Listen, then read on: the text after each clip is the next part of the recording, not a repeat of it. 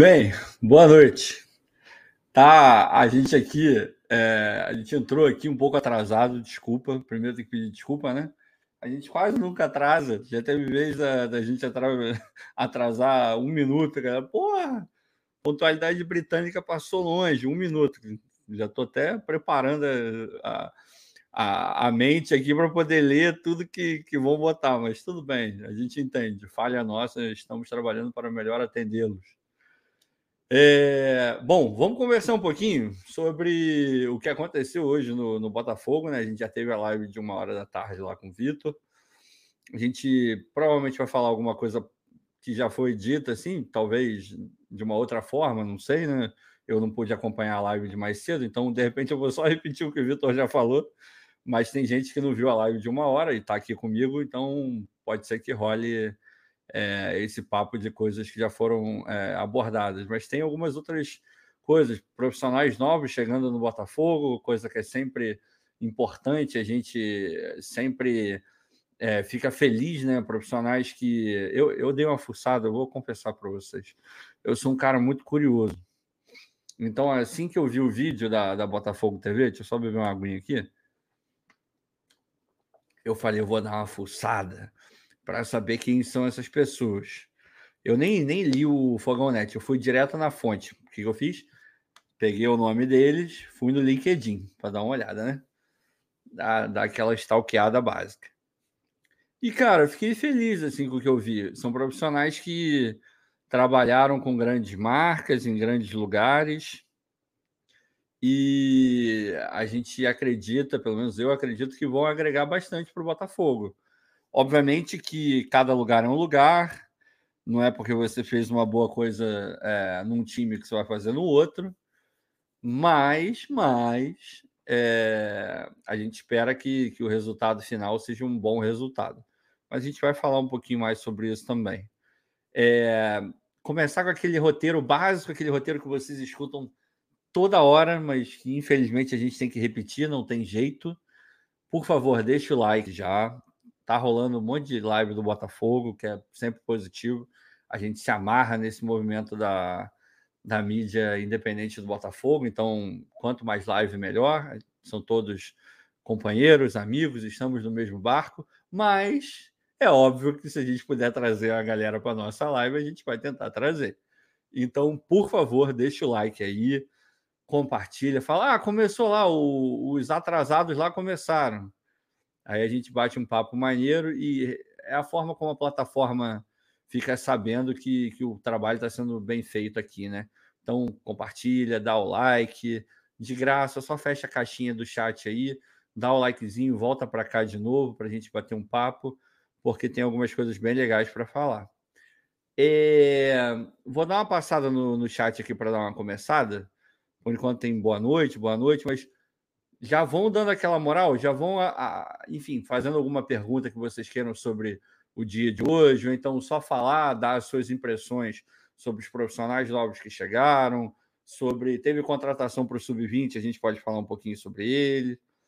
É, então, vamos, vamos organizando esse bate-papo para ser um bate-papo real mesmo, de verdade, aquele que a gente troca uma ideia, a gente vai passando pelo, pelo chat também, direto, porque quando a gente está aqui falando aqui tete a tete, porra, a ajuda que vem do chat é fundamental. Senão a gente fica falando sozinho. Não tem falar sozinho, a gente fala sozinho. Várias vezes a gente fala sozinho.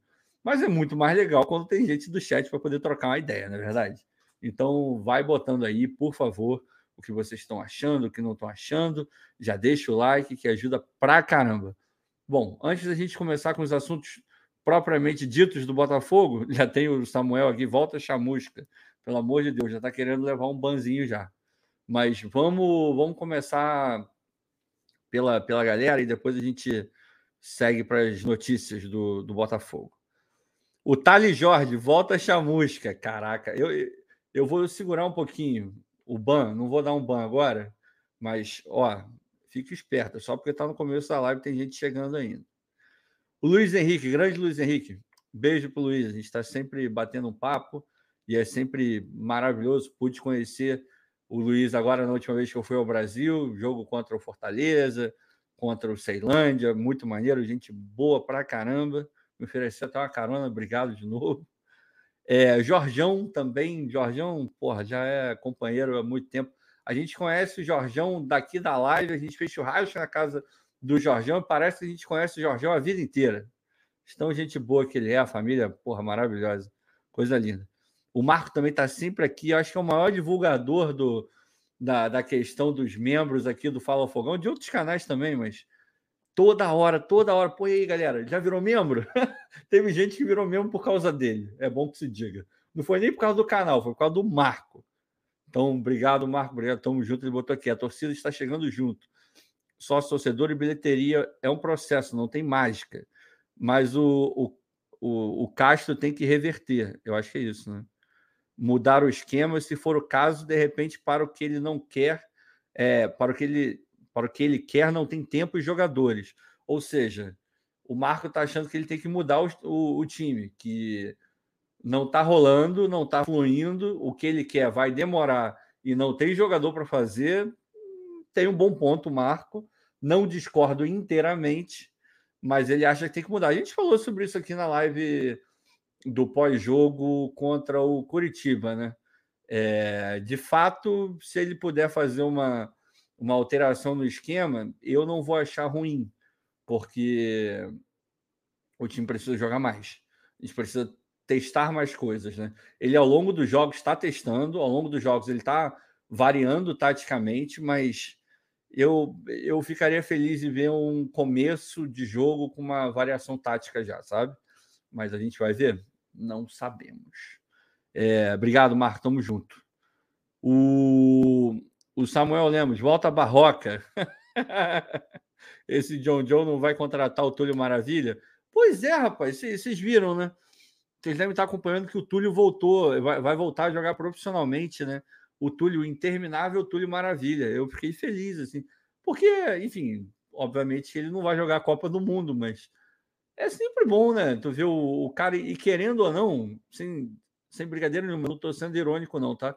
Com a idade que ele tem, o cara mete gol, irmão. Qualquer amistoso que tem aí, jogo de master, qualquer coisa, qualquer coisa que se colocar o Túlio, ele vai botar a bola na rede. Então, eu não tenho a menor é, dúvida, o menor questionamento de que ele vai entrar e vai meter gol, irmão. Então, é sempre bom ver o Túlio uma das razões pelas quais eu, eu me tornei botafoguense foi o Túlio, sem dúvida nenhuma. É, vamos seguir aqui. O Jefferson dando boa noite. Boa noite, Ricardo. O Edson Jorge, boa noite, Ricardo. Boa noite. O Pablo Monteiro, todos esses que eu falei aqui, Jefferson e, e Edson, e o Pablo também, membros do canal. Sempre bom lembrar isso. Ricardo! Exclamações. Que bom você por aqui. Te amo, Ricardo. Porra, cara. Beijo para você, também te amo. Eu amo todo mundo que é gente boa, que trata os outros bem e que dão uma moral aqui pro Fala Fogão. Porra, tem um lugar no meu coração. Ó, até rimou, hein? É... O Marco falou, Castor não Castro. Pois é, não, eu percebi, eu percebi, eu percebi. É... Deixa eu ver aqui. Cara, deu uma, deu uma descida boa aqui. O StreamYard de vez em quando dá umas, umas doideiras, cara. O Wagner, boa noite, Ricardo, galera alvinegra. O Expedito, boa noite. O Tabata. Parece que tinha uma concorrência né, lá do Oriente Médio agora pelo Tabata. Assim, eu vou ser muito honesto com vocês. Eu nunca super me empolguei com o Tabata, não. Eu continuo na mesma vibe. Eu não estou super é, tipo, empolgado com ele, não. Mas com a draga que a gente está vivendo ali do lado direito, irmão, não vai ser ruim ele chegar, não. É, o nível é, é ok não é um craque, não é um cracaço, mas para compor ali, eu acho que vai bem. Então, tomara que, que o Botafogo consiga contratar. Mas parece que o Sporting está fazendo o jogo duro, então não é algo tão simples, né? Mas, enfim, vamos torcer, vamos ver o que, que o Mazuco e companhia conseguem fazer. É, o Pablo falando já deixou o like, deixa o like aí, galera. Vamos dar uma moral. É, o Carlos Eduardo, boa noite, Ricardo. Boa noite, Carlos. O Otávio Vitor, cadê o Vitor? Irmão, aí não sei. Não sei onde o Vitor tá. Eu sei que eu tô aqui. Onde ele tá, o que ele tá fazendo, eu não sei, mas certamente deve ser algo muito, muito, muito é, grandioso que faz com que ele não esteja aqui, porque o Vitor está aqui toda hora. Então, isso aqui é o canal do Vitor, então ele está sempre dando moral. E se ele não está aqui, é porque tem algum motivo muito forte. Mas certamente a gente torce para que seja algo bom, não é verdade? É... Caô, parei. Ah, eu acho que ficou com medo do ban, né? Tava com medo do ban. É... O Samuel doido tá de zoeira. Não, ele tá de zoeira. Tá... Mas se for doido também, não tem problema nenhum. Nasceu Alvinegro. Saudações alvinegras. O Luiz, gostei de te conhecer também. Ó, que fofinho. Ó, faz o coraçãozinho aqui, completando também. É... O Emir Ruiz. Boa noite, Botafoguense. Quais as novidades, maluco? Fomos escolhidos pelo Botafogo. Maravilhoso. A gente vai falar um pouco das novidades já já. É, o Gilberto Pereira, rapaz, Mertens surreal. Estamos em outro mundo. Saudações alvinegras, disse o Gilberto Pereira. Bonito nome. A gente vai, pode falar um pouquinho do Mertens também. Né? Parece que tem, teve uma, um, um desencontro, né?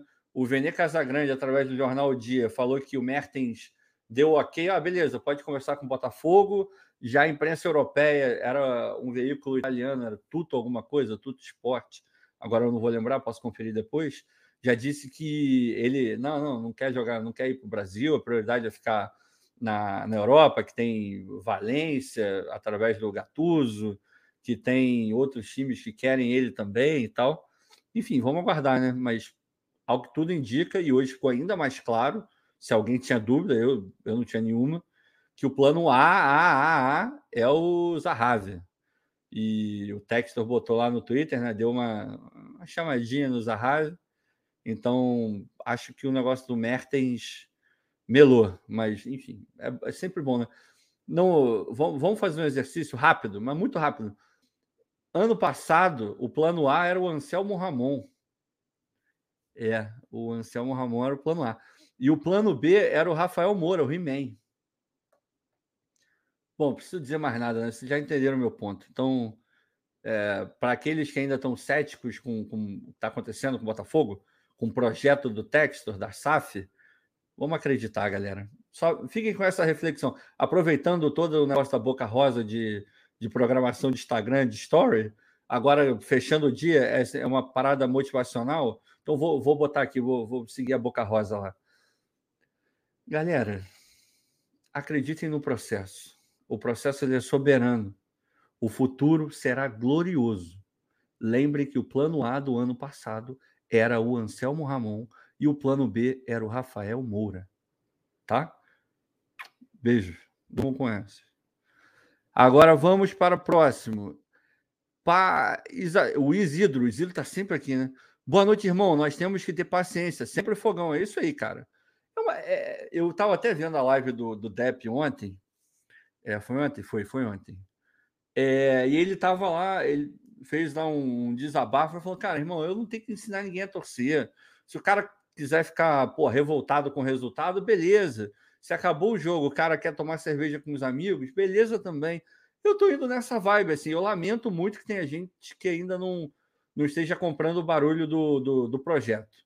Porque eu acho que já foram dadas é, mostras de que é algo sério e que vai sim mudar a história do Botafogo. Na minha visão, já está mudando, tá? Mas a gente tem que respeitar. E tem outra também, né, cara? Todo botafoguense vai ser bem-vindo. Se o cara não está apoiando agora, mas vai apoiar depois, beleza, a gente vai trazer esse cara para perto da gente. A gente faz questão de ter quanto mais botafoguense, melhor. Agora, sempre fazendo um, né, um adendozinho criticar por criticar não é legal. Você pode não apoiar o projeto, mas tem que, ter, tem que ser uma crítica que faça sentido. Não só, ah, eu quero criticar porque, sei lá, não fui com a cara do texto. Tá, mas você não foi com a cara dele por quê? Quais são os motivos? Na minha visão, isso tem que acontecer, mas beleza, não quer apoiar, não apoia. Quando você estiver confortável em apoiar, quando o Botafogo e a torcida e o restante da torcida tiver convencido você a apoiar, você vai ser bem-vindo, de coração, de verdade mesmo. Porque o Botafogo ele, ele depende da torcida. E a gente sabe que é, cobrar unidade é sempre muito complicado, né? Cada um é cada um, cada um reage de um jeito, e a gente tem que aprender a lidar com isso e respeitar também. Mas chega junto que a gente vai ser muito, muito, muito feliz. Não tenho a menor dúvida. O Jefferson, Ricardo, suas expectativas como estão em relação a essa semana? Cara, é... trabalho, né? O Botafogo precisa muito trabalhar, assim. O Caixa ele precisa urgentemente encontrar um meio-campo, um meio-campo que dê liga, que de fato role, e ele próprio, foi uma pergunta até do TF na, na última coletiva, né? É, ele disse que não encontrou o meio-campo, não encontrou, está tentando, está tentando, e é verdade. A gente está vendo que ele está tentando, está trocando a roda com o carro andando, né? Chegou no, no começo do campeonato, assim, faltavam, sei lá, 10, 15 dias para começar o campeonato. E o Caixa estava sendo apresentado ainda, então é sempre muito complicado, né? É, por isso que a gente fala tanto questão de oscilação, de pedir paciência. É complicado mesmo, não tem jeito. Mas a minha expectativa é que eles estejam aproveitando essa semana, é, porque por conta do calendário, essa semana vai ser, se não a última, mas uma das, das últimas semanas cheias que o Botafogo vai ter para trabalhar, ou, ou, teve, né? Porque hoje é quinta-feira, amanhã se encerra a semana, né? É, então, tomara que eles tenham trabalhado, que o Castro tenha conseguido fazer aquilo que a gente vem cobrando. Não é um futebol espetacular, não é um futebol vistoso, maravilhoso, porque isso é absolutamente impossível com tão pouco tempo. Mas a gente gostaria de estar vendo evolução. De um jogo para o outro, a gente. Ah, esse ponto aqui melhorou, esse fator aqui melhorou. Ah, o time, ao invés de ficar só circulando a bola, hoje já agrediu um pouco mais. Mesmo que não necessariamente faça gol, mas às vezes o goleiro adversário está numa noite fantástica, mas que, que faça o goleiro trabalhar. O Muralha, que a gente sabe que tem várias deficiências. Ele trabalhou uma vez no jogo inteiro e no final do jogo, é, no último domingo. Isso não pode. O Botafogo não pode circular tanto e não conseguir, pelo menos, chutar no gol de maneira eficiente, obrigando o goleiro a fazer uma, uma baita defesa. Então a gente espera ver essas, essas progressões após essa semana. Mas aquele negócio, é oscilação, não tem jeito. Às vezes o cara vai treinar e, e vai apresentar um futebol pobre, raso, mas o próprio Castro já falou que ele gosta de jogos seguidos, semanas onde joga quarto e domingo. Vamos aguardar. Eu acho que ele, ele botou uma pressão até desnecessária em cima dele próprio, porque agora a gente vai, vai ter como cobrar, né? Já que você falou que, que você prefere, se o time continuar jogando a bola que vem jogando, é óbvio que mais questionamentos ele vai receber. Mas é, é óbvio também que o cara é cascudo, ele já conhece muito de futebol, muito mais do que todos nós juntos, já está já tá nisso há muito tempo, já passou por vários é, momentos dentro da bola. E se ele está falando isso, ele sabe que vai trazer mais responsabilidade para ele, mas ao mesmo tempo ele sabe que ele vai poder corresponder, né? que ele vai conseguir corresponder a, a, ao que o Botafogo está demandando, que a torcida está demandando. Então, vamos confiar no, no Castro e no processo. Essas são as, as minhas expectativas para essa semana. O Gilberto falando que quer o, o Obi-Wan para no, como novo técnico. Cara, eu não sei se eu queria o Obi-Wan, não, porque vocês viram que com o Anakin ele deu uma falhada, né? O Anakin acho que não seguiu muito os ensinamentos dele, não. Então, não sei se o Obi-Wan seria um bom técnico para o Botafogo, não. Eu continuo preferindo o Castro, mas uh, vamos ver. Por sinal, Disney Plus, se alguém tiver, já saiu a, os episódios, os primeiros episódios de Obi-Wan. Eu ainda não vi, estou esperando a Manu para poder ver. E mas diz, disseram que é muito bom e eu adoro o Ian McGregor, eu gosto muito dele. Tenho certeza que deve ser uma puta série, assim como foram as outras da Disney no Disney Plus. É... Já mudou. Alguém botou aí. Maluco, tô em Manaus ligado na live. Só torço por dois times no Brasil: São Raimundo de Santarém e o Botafogo. O Emir tá falando, porra, cara, eu, eu, eu queria muito ir a Manaus, cara, de verdade.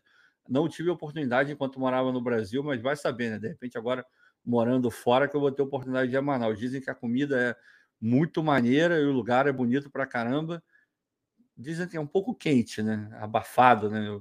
Mas, enfim, de lugar quente eu já, já tiro de letra. Houston é insuportavelmente quente, o Rio de Janeiro também não é dos lugares mais fresquinhos, como você já sabe. É... 45 anos da franquia Star Wars. Olha que legal, cara. Que o George Lucas, pô, cara, era foda, né? Boa noite, estamos junto. Marcelo falou.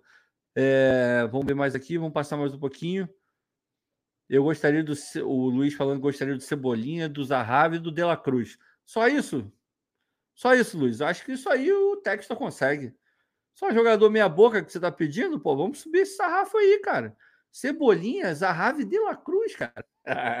Meu irmão, se o Botafogo consegue contratar o Cebolinha, o Zahavi, o De La Cruz, é no mínimo, no mínimo Libertadores direto. No mínimo, no mínimo. E se tiver ali figurando ali, acho que consegue tentar beliscar alguma coisa um pouco melhor. Porque, porra, o De La Cruz, ele sobra no nível do Campeonato Brasileiro. O cara é, é, é diferenciadaço. O Cebolinha já está comprovado. Tudo bem que no Benfica não, definitivamente não deu certo, mas no Brasil ele arrebentava. No Grêmio jogava muita bola. E é óbvio que aqui e tal, estando perto mais, perto da família, jogando futebol brasileiro que ele já conhece, num time que está tendo uma estrutura agora, recebendo em dia, brigando, querendo brigar por coisas grandes, o Cebolinha só tende a aumentar o nível de, de atuação dele, né? E a gente sabe que quando ele aumenta o nível, irmão, é, o cara é decisivo. E o Zahavi, desculpa, o Zahavi é aquele negócio, né, cara? A gente acompanhou um pouco, né, da, assim que o Botafogo lá atrás quando foi falado do Zahavi todo mundo, opa, quem é esse cara? A gente começou a minimamente acompanhar os passos dele. E o cara metia gol toda a rodada. 34 anos, vindo para 35, veterano, é, é, aquele centroavante, né, e tal. A gente fica com o pé atrás? Um pouco. Não vou negar, não. Mas, cara, o primeiro que o dinheiro é do Textor, segundo que o cara tava metendo gol pra caramba numa liga europeia que não é a melhor, mas também não é a pior. Tem coisa pior do que a Liga Holandesa. O cara teve um destaque nas eliminatórias. Se não me engano, ele ficou atrás só do Lewandowski em gols, jogando por Israel, que já é um baita de um feito. Se cuida, tudo bem que operou agora, mas parece estar levando a sério para caramba a recuperação e parece estar super se recuperando bem. Assim, é um cara que é profissional ao extremo, isso a gente já pode cravar aqui. É, vai dar certo? Ninguém, cara, ninguém tem condições de, de dizer se vai dar certo ou não. Mas é fato que aumentaria o nível. Ah, Ricardo, mas vai botar o Erisson no banco, o Erisson arrebentando. Cara, vai. Se o Zahavi chegar, o Zahavi pega a camisa e joga e o Erisson vai para o banco. Normal, normal, normal. O Erisson, daqui a pouco, ele pode ser um cara absurdo, absurdo. Mas ele ainda é um jogador promissor que está ganhando o espaço dele e você está trazendo um cara de destaque numa liga europeia, em eliminatórias da Copa do Mundo, que compete no mais alto nível, mesmo com 34, 35 anos. Esse cara chega para ganhar um milhão, um milhão e meio, sei lá quanto é que ele vai ganhar, esse cara automaticamente chega com status de titular. Ele vai bancar a titularidade? O campo vai dizer e o tempo também. Agora, no começo, é, eu não consigo imaginar nada diferente do que o, o Zahavi, caso venha mesmo, assumindo a titularidade, o Erisson indo para o banco ou então sendo deslocado para alguma outra função, caso o Castro julgue que ele é capaz de fazer. Mas, e não acho que tem drama nenhum, não, porque o Matheus e ele têm muito para aprender e pegar de experiência com, com o Zahavi. Obviamente tem a questão da língua, que dá uma, uma atrapalhada, mas tem vários jogadores ali dentro do elenco vários também, eu acho que eu forcei a barra. Alguns jogadores que são fluentes em inglês vão conseguir desenrolar e vai ajudando. E, obviamente, os caras que estão chegando vão ter que se virar também para minimamente se comunicar e falar um português, nem que seja aquele arranhado, né? Com boa vontade, irmão, todo mundo se comunica. É só querer. Então, com esse trio aí, acho que, que daria, daria da samba. E Mertens essa, Mertens essa, o Pablo é, cara. O Casel, adoro o Casel, acho maravilhoso. O Samuel, Ricardo, esse lance do Botafogo está contratando galera de staff do time da Gávea. Será que o Botafogo está oferecendo o melhor trabalho ou o time de lá que está dispensando essas pessoas? Cara, vamos lá. Esse, esse é um, do, um dos, dos papos que a gente estava é, querendo ter aqui, porque foi uma das notícias né, do, do final do dia. Então, vamos falar um pouquinho sobre isso. A gente já deu uma bela de uma passada aqui na, na galera. Vamos falar um pouquinho sobre esses profissionais novos que estão chegando. Eu vou abrir aqui a aba e, para quem não sabe, quem não ouviu essa história ainda, eu vou compartilhar ela. a gente fala, lê a matéria e depois a gente vai comentando e batendo papo para ver o que, que a gente acha. Obviamente, o que mais vai é, trazer questionamentos e, e coisas é, sendo ditas é o fato de que o Rafael, que vem do marketing e tal, ele, ele era diretor do Flamengo. Ele sai do Flamengo e vem direto para o Botafogo. Mas a gente vai chegar lá, vamos, vamos com calma. Deixa eu compartilhar a tela aqui. Vamos compartilhar. Aí a gente já, já vai lendo a matéria. No ponto. Beleza, vocês já devem estar conseguindo ver aí a matéria. Temos aqui. Pô, o estádio é bonito pra caramba, né? Essa camisa é linda, né? Pena que eles não estão vendendo, porque é realmente uma camisa muito bem feita, muito bonita, o design maravilhoso. Mas vamos lá. O título: Fogão Net, como todos vocês sabem, trabalho muito legal. Estão fazendo live também, super bem-vindos na hora da live. É, o Botafogo contrata Rafael Ganem, ou Ganem, não sei como se pronuncia, desculpa, Rafael, caso você venha, e a Paula Young, ou Jung também, de, de repente é assim que se pronuncia. Aqui nos Estados Unidos, provavelmente seria Young, né? é, para estruturar departamento comercial. Aí tem uma fotinho dos dois aqui, sorridente. Dá para ver que o gramado deu uma melhorada, né? Nessa áreazinha aqui tá bem verdinha, né? Bem delimitado, um verdinho claro, um verdinho escuro. Tomara que esteja assim no campo inteiro. Vamos lá. Sob a liderança de John Textor, mais conhecido como Papai John, o Botafogo segue desenvolvendo a sua gestão também fora das quatro linhas, como SAF, investindo na estruturação de seus departamentos. Na tarde desta quinta-feira, o clube recebeu dois novos reforços que serão responsáveis pelo departamento comercial. O Rafael, novo diretor de diretor comercial, e a Paula, que assume a função de, deixa eu ver aqui, é, de ativação e relacionamento internacional. Né? Ela vai ser a, a chefe desse setor que vai é, faz, cuidar da imagem do Botafogo para o exterior, para quem está do lado de fora tanto provavelmente para torcedor em algum nível, mas acredito eu que o foco seja a empresa, é, em patrocinadores, em possíveis é, apoiadores, é, enfim, tudo que possa vir do, do exterior para agregar algum valor ao Botafogo. Então vamos seguir aqui. As chegadas reforçam o processo de reposicionamento estratégico que visa, que visa crescer a SAF em todas as frentes. Recebidos por Tairo Arruda e Jorge Braga, os novos gestores conheceram as dependências do estádio Newton Santos e foram apresentados aos funcionários. Aí agora eles vão começar, a matéria aqui vai começar a passar um pouquinho do perfil de cada um, né? Começando pelo Rafael. Ele é formado em publicidade, tem pós-graduação em gestão de negócios e tem alta experiência no mercado de futebol e mídia. Eu naquela, lembra que eu falei que eu dei uma stalkeada nele no, no LinkedIn? Então, lá no LinkedIn, tá dizendo que essa pós aí foi na, na Dom Cabral. A Dom Cabral é uma puta escola, cara, de, de negócio. É, é, é das. Cara, não sei se é a mais é, alta do Brasil, mas é uma das, assim.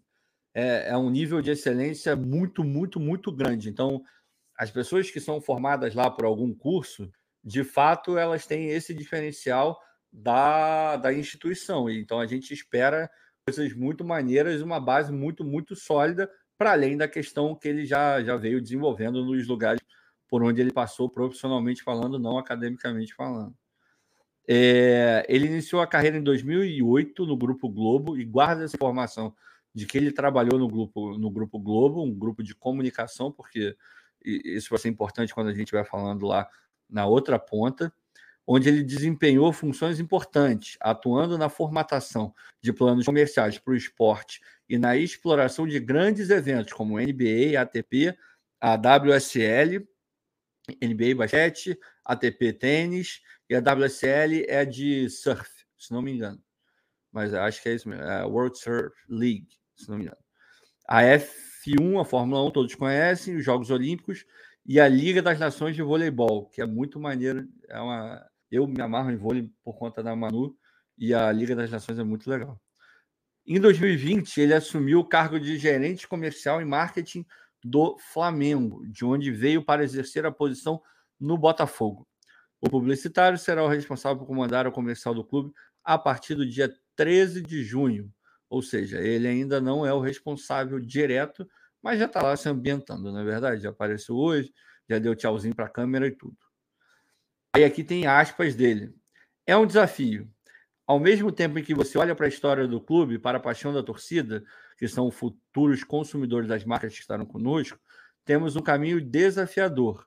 Vamos hoje para o mercado tendo uma camisa lisa, um bom preço, e isso é só um pedaço do que iremos entregar da paixão dos torcedores, do engajamento nas redes sociais e da torcida em comprar os produtos relacionados ao Botafogo. Vai ser um caminho muito próspero. Cara, essa fala dele aqui é muito boa, porque ela vai ao encontro de várias das coisas que a gente falava aqui no canal, que a gente falava não, que a gente fala e vai continuar falando no futuro. Quando a gente diz que, pô, vamos fazer o sócio torcedor, isso é dinheiro direto que está entrando, né? O seu dinheiro sai direto da sua conta, do seu cartão de crédito, e vai parar dentro do Botafogo. Beleza? Entendido. E, obviamente, ajuda pra caramba, né? Montar um time forte, aquela história toda que vocês conhecem. É, mas a gente fala, nem todo mundo vai conseguir ser sócio torcedor, né?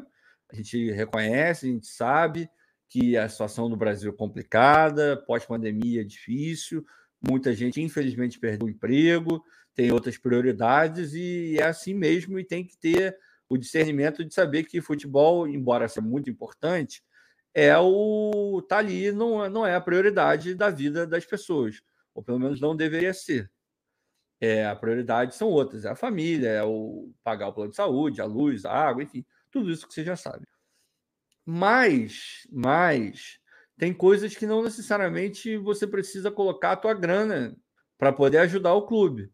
Aí que entra, pô, dá o like em tudo que eles publicam, se você tiver acesso à internet, obviamente, é, compartilhar, é, ver, ver o jogo na, na TV, se estiver passando aí na, na TV aberta em algum momento tudo isso ajuda o clube. E dentro da fala dele, ele diz claramente esse tipo de coisa que ele coloca na dentro da prateleira de engajamento nas redes sociais e isso tudo vem através desse dessa tua curtida, desse teu compartilhamento. E o Botafogo consegue hoje reverter isso em grana, em dinheiro. Então é, é muito, muito importante a gente de fato seguir todas as redes, compartilhar, curtir, porque pode parecer simples, pode parecer só, pô, cliquei num negocinho ali, mas esse clique que você está dando pode representar grana entrando nos cofres e um time vencedor que vai te dar alegria ali na frente, entendeu? Então tem que apoiar. E, e que maneiro que ele já entrou destacando isso, para poder é, passar essa mensagem ainda mais forte para a torcida, né? E, e a gente está nessa, nessa batalha já tem um tempo. Agora, agora eles vão começar falando da Paula. Com 19 anos de carreira, sendo 10 atuando no mercado de entretenimento, Paula Young, de 43 anos, é a nova head de ativação e relacionamento internacional do Botafogo. Ela é graduada em Direito, doutorada em Direito Constitucional pela Universidade de Valladolid, na Espanha, lá o, a cidade lá do time do Ronaldo. Paula reúne uma vasta experiência no mercado profissional. Foi gerente e diretora de planejamento de produção do canal Fox Sport. Lembra que eu falei? Grava a informação que ele trabalhou no Grupo Globo, mó tempão. Ela também tem esse tipo de, de background, de expertise, né? de ter trabalhado com, com televisões, com canais, com grandes grupos de mídia.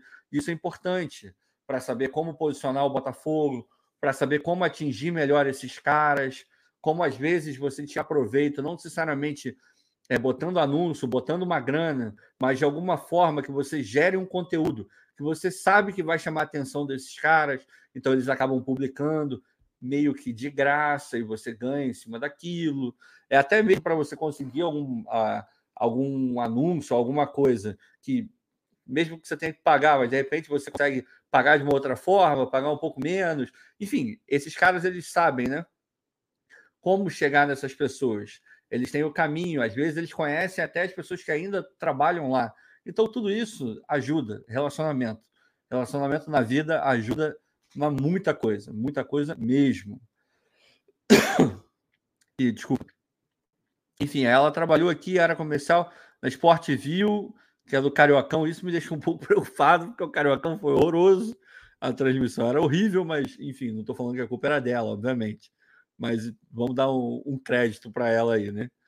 É, aí agora tem uma aspa dela também. Estou muito feliz em entrar para o time e o que mais me encanta em estar aqui é estar com uma página em branco. Olha a questão do projeto. A gente sempre bate nessa questão. O projeto está encantando e está trazendo profissionais gabaritados e renomados para o Botafogo. Obviamente tem a grana, ele deve estar ganhando um belo de um salário, justíssimo, mas o projeto a gente sabe que encanta, que chama, que atrai. E, porra, isso é quando que vocês já imaginaram que o Botafogo estra... estaria atraindo alguém por grana e por projeto? Antigamente não atraía nem por uma coisa nem outra, até porque não tinha nenhum dos dois. Mas é, é bizarro, né, cara? É outro mundo agora, né? É...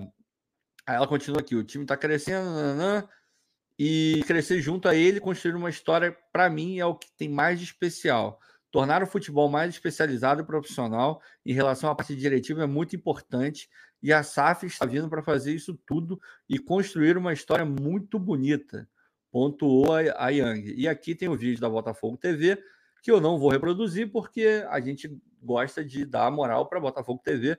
Então, por favor, vocês, depois da live aqui, cliquem lá no botãozinho, deem aquela moral, como eu acabei de falar. Curte, compartilha, coloca lá no grupo do, do Zap lá, manda para Deus o mundo mas vê pelo, pela Botafogo TV. Vamos dar moral para eles lá. Beleza? Deixa eu tirar aqui. É, vamos remover. Foi, voltei. É, aí agora voltando para a questão do André, ele não, não foi o André, foi o Samuel, né? É. Sim, a gente está tirando profissionais da Gávea. Pode ser por dinheiro? Pode ser por dinheiro.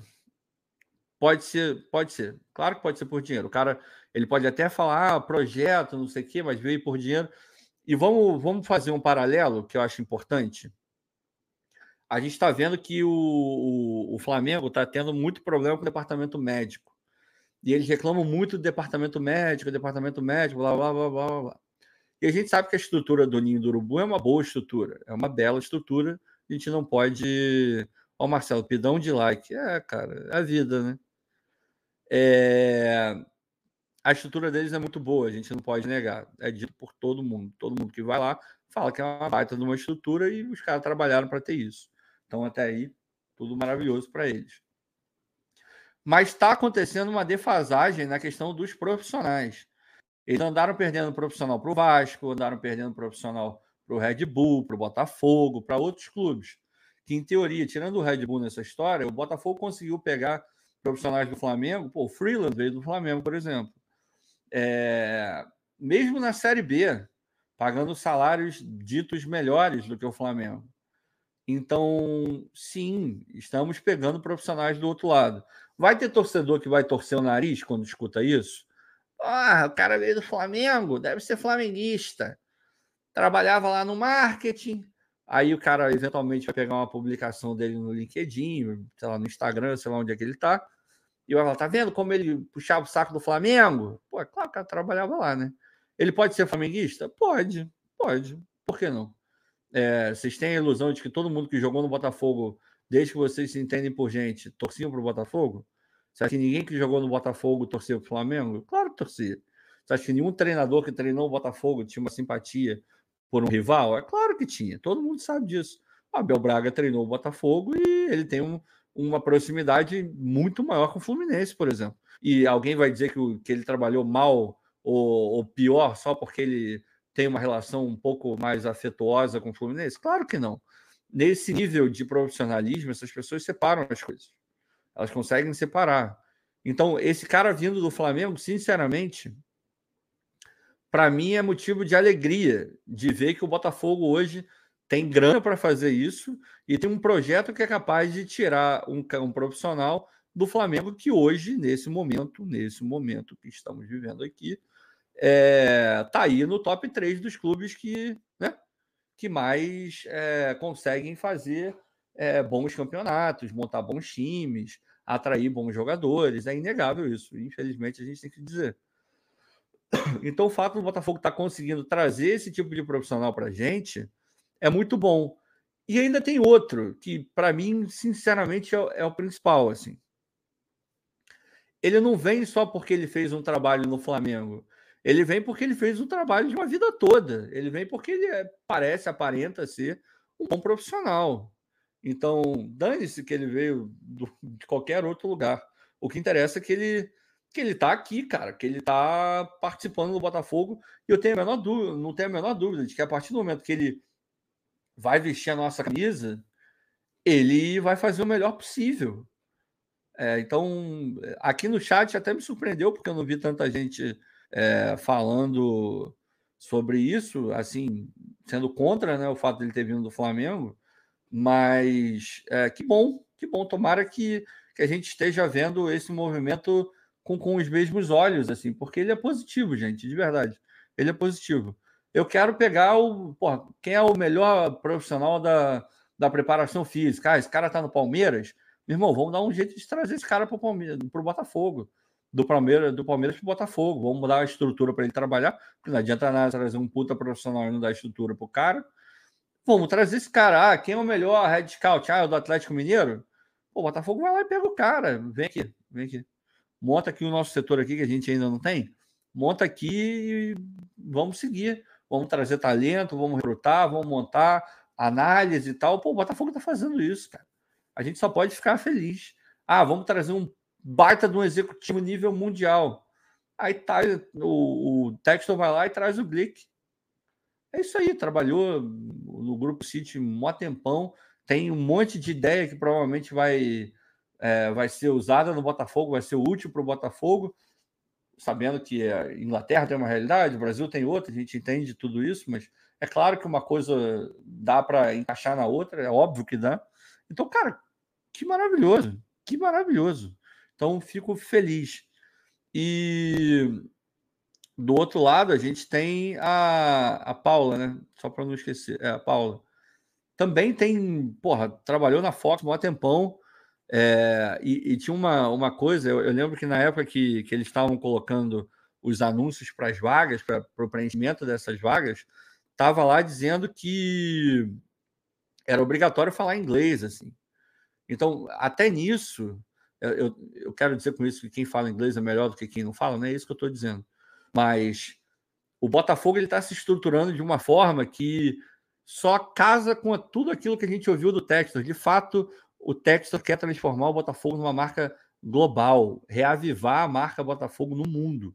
E para isso você tem que ter profissionais que consigam dialogar com o mundo. E a gente vai dialogar, normalmente a gente vai fazer isso em inglês.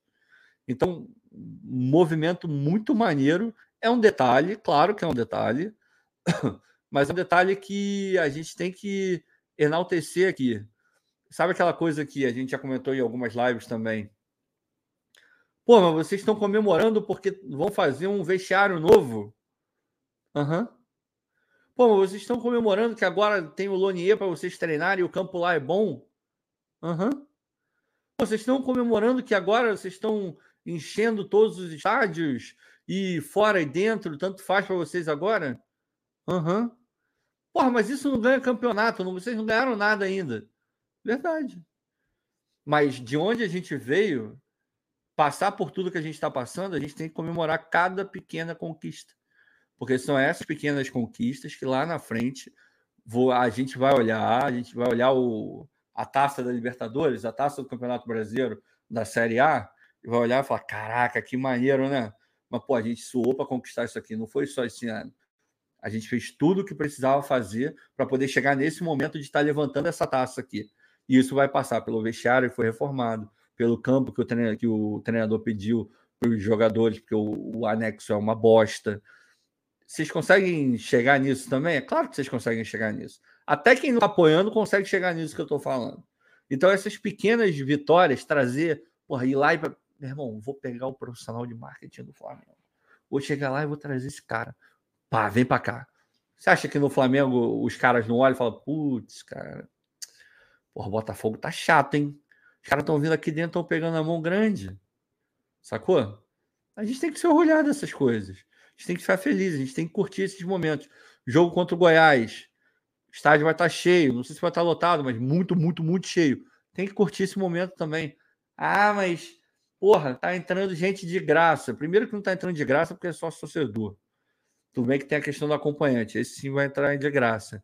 Mas a premissa é: estamos premiando aqueles que estão acreditando no projeto. Então, aqui vai um ingresso para você entrar e trazer mais alguém com você. Sacou?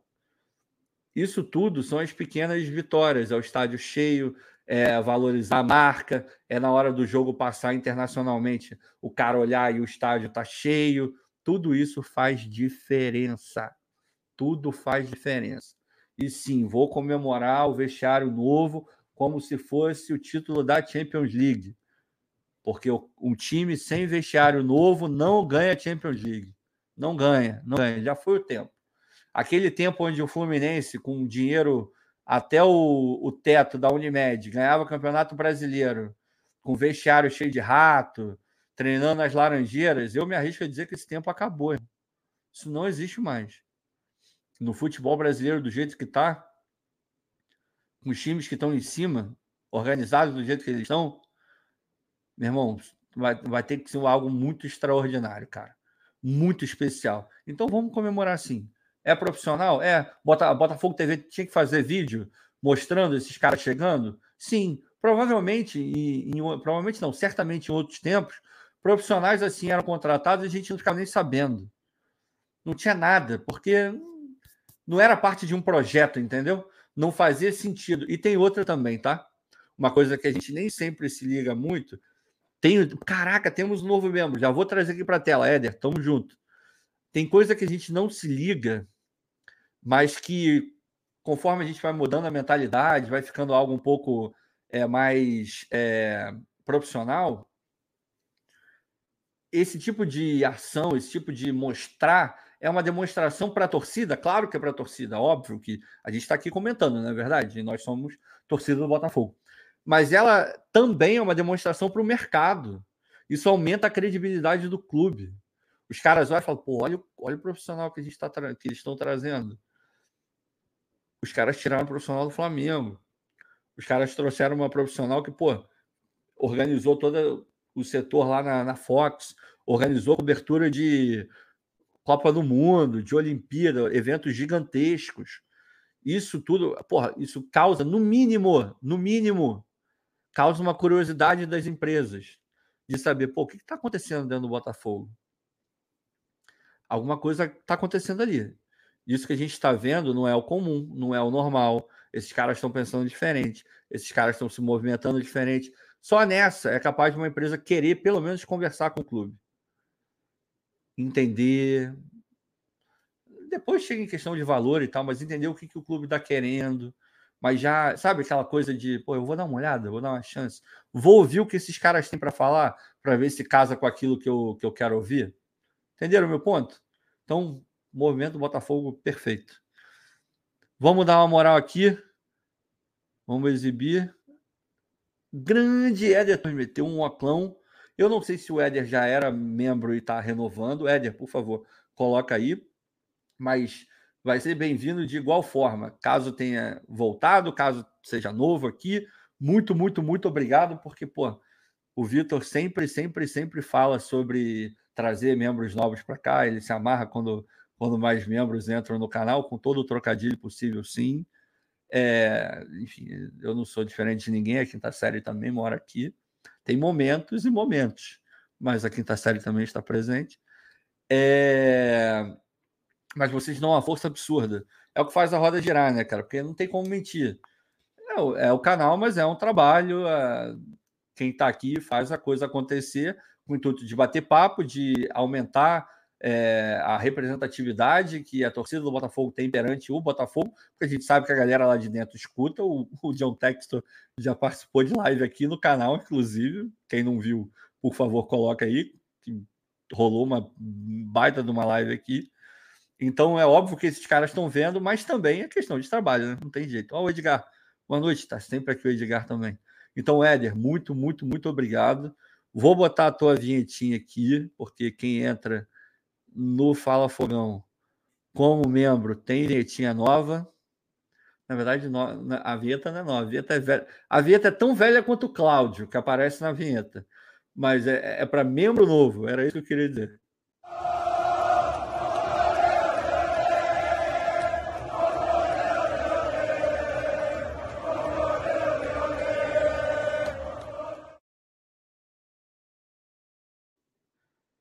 Valeu, Éder. Muito, muito obrigado mesmo. Porque a moral de vocês é absurda. Obrigado, cara. Tamo junto. Manda o teu, o teu contato, caso você esteja chegando aqui agora. Manda o teu contato para esse e-mail que está aqui embaixo. Peraí, deixa eu ver se eu, se eu acerto hoje. Aqui, ó. falafogão.gmail.com. Manda lá pro, pro Vitor, que aí ele te adiciona no grupo de, de WhatsApp, se você quiser, né? Ninguém é obrigado a querer entrar no grupo.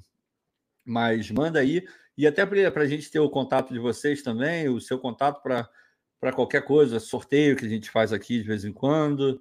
É, é, sempre bom ter o contato, né? Porque fica mais fácil a comunicação. Então, obrigado mais uma vez, estamos juntos. Deixa eu dar uma lida aqui, já falei para caramba. É, o Miguel, com certeza, tem que comemorar cada conquista sim. O profissionalismo acima de tudo, o templo, o templo de grandes ídolos. Cara, é por aí mesmo. O Wilson, Falou tudo, Ricardo. É gratificante essa sensação de ver a coisa começando. E começou bem antes de junho de 2022. E ver a torcida compreendendo e apoiando. É de arrepiar. Cara, eu, é por aí mesmo. assim. Eu fico muito feliz da gente estar tá entendendo, né? Grande parte, não todos, e aquilo que eu falei.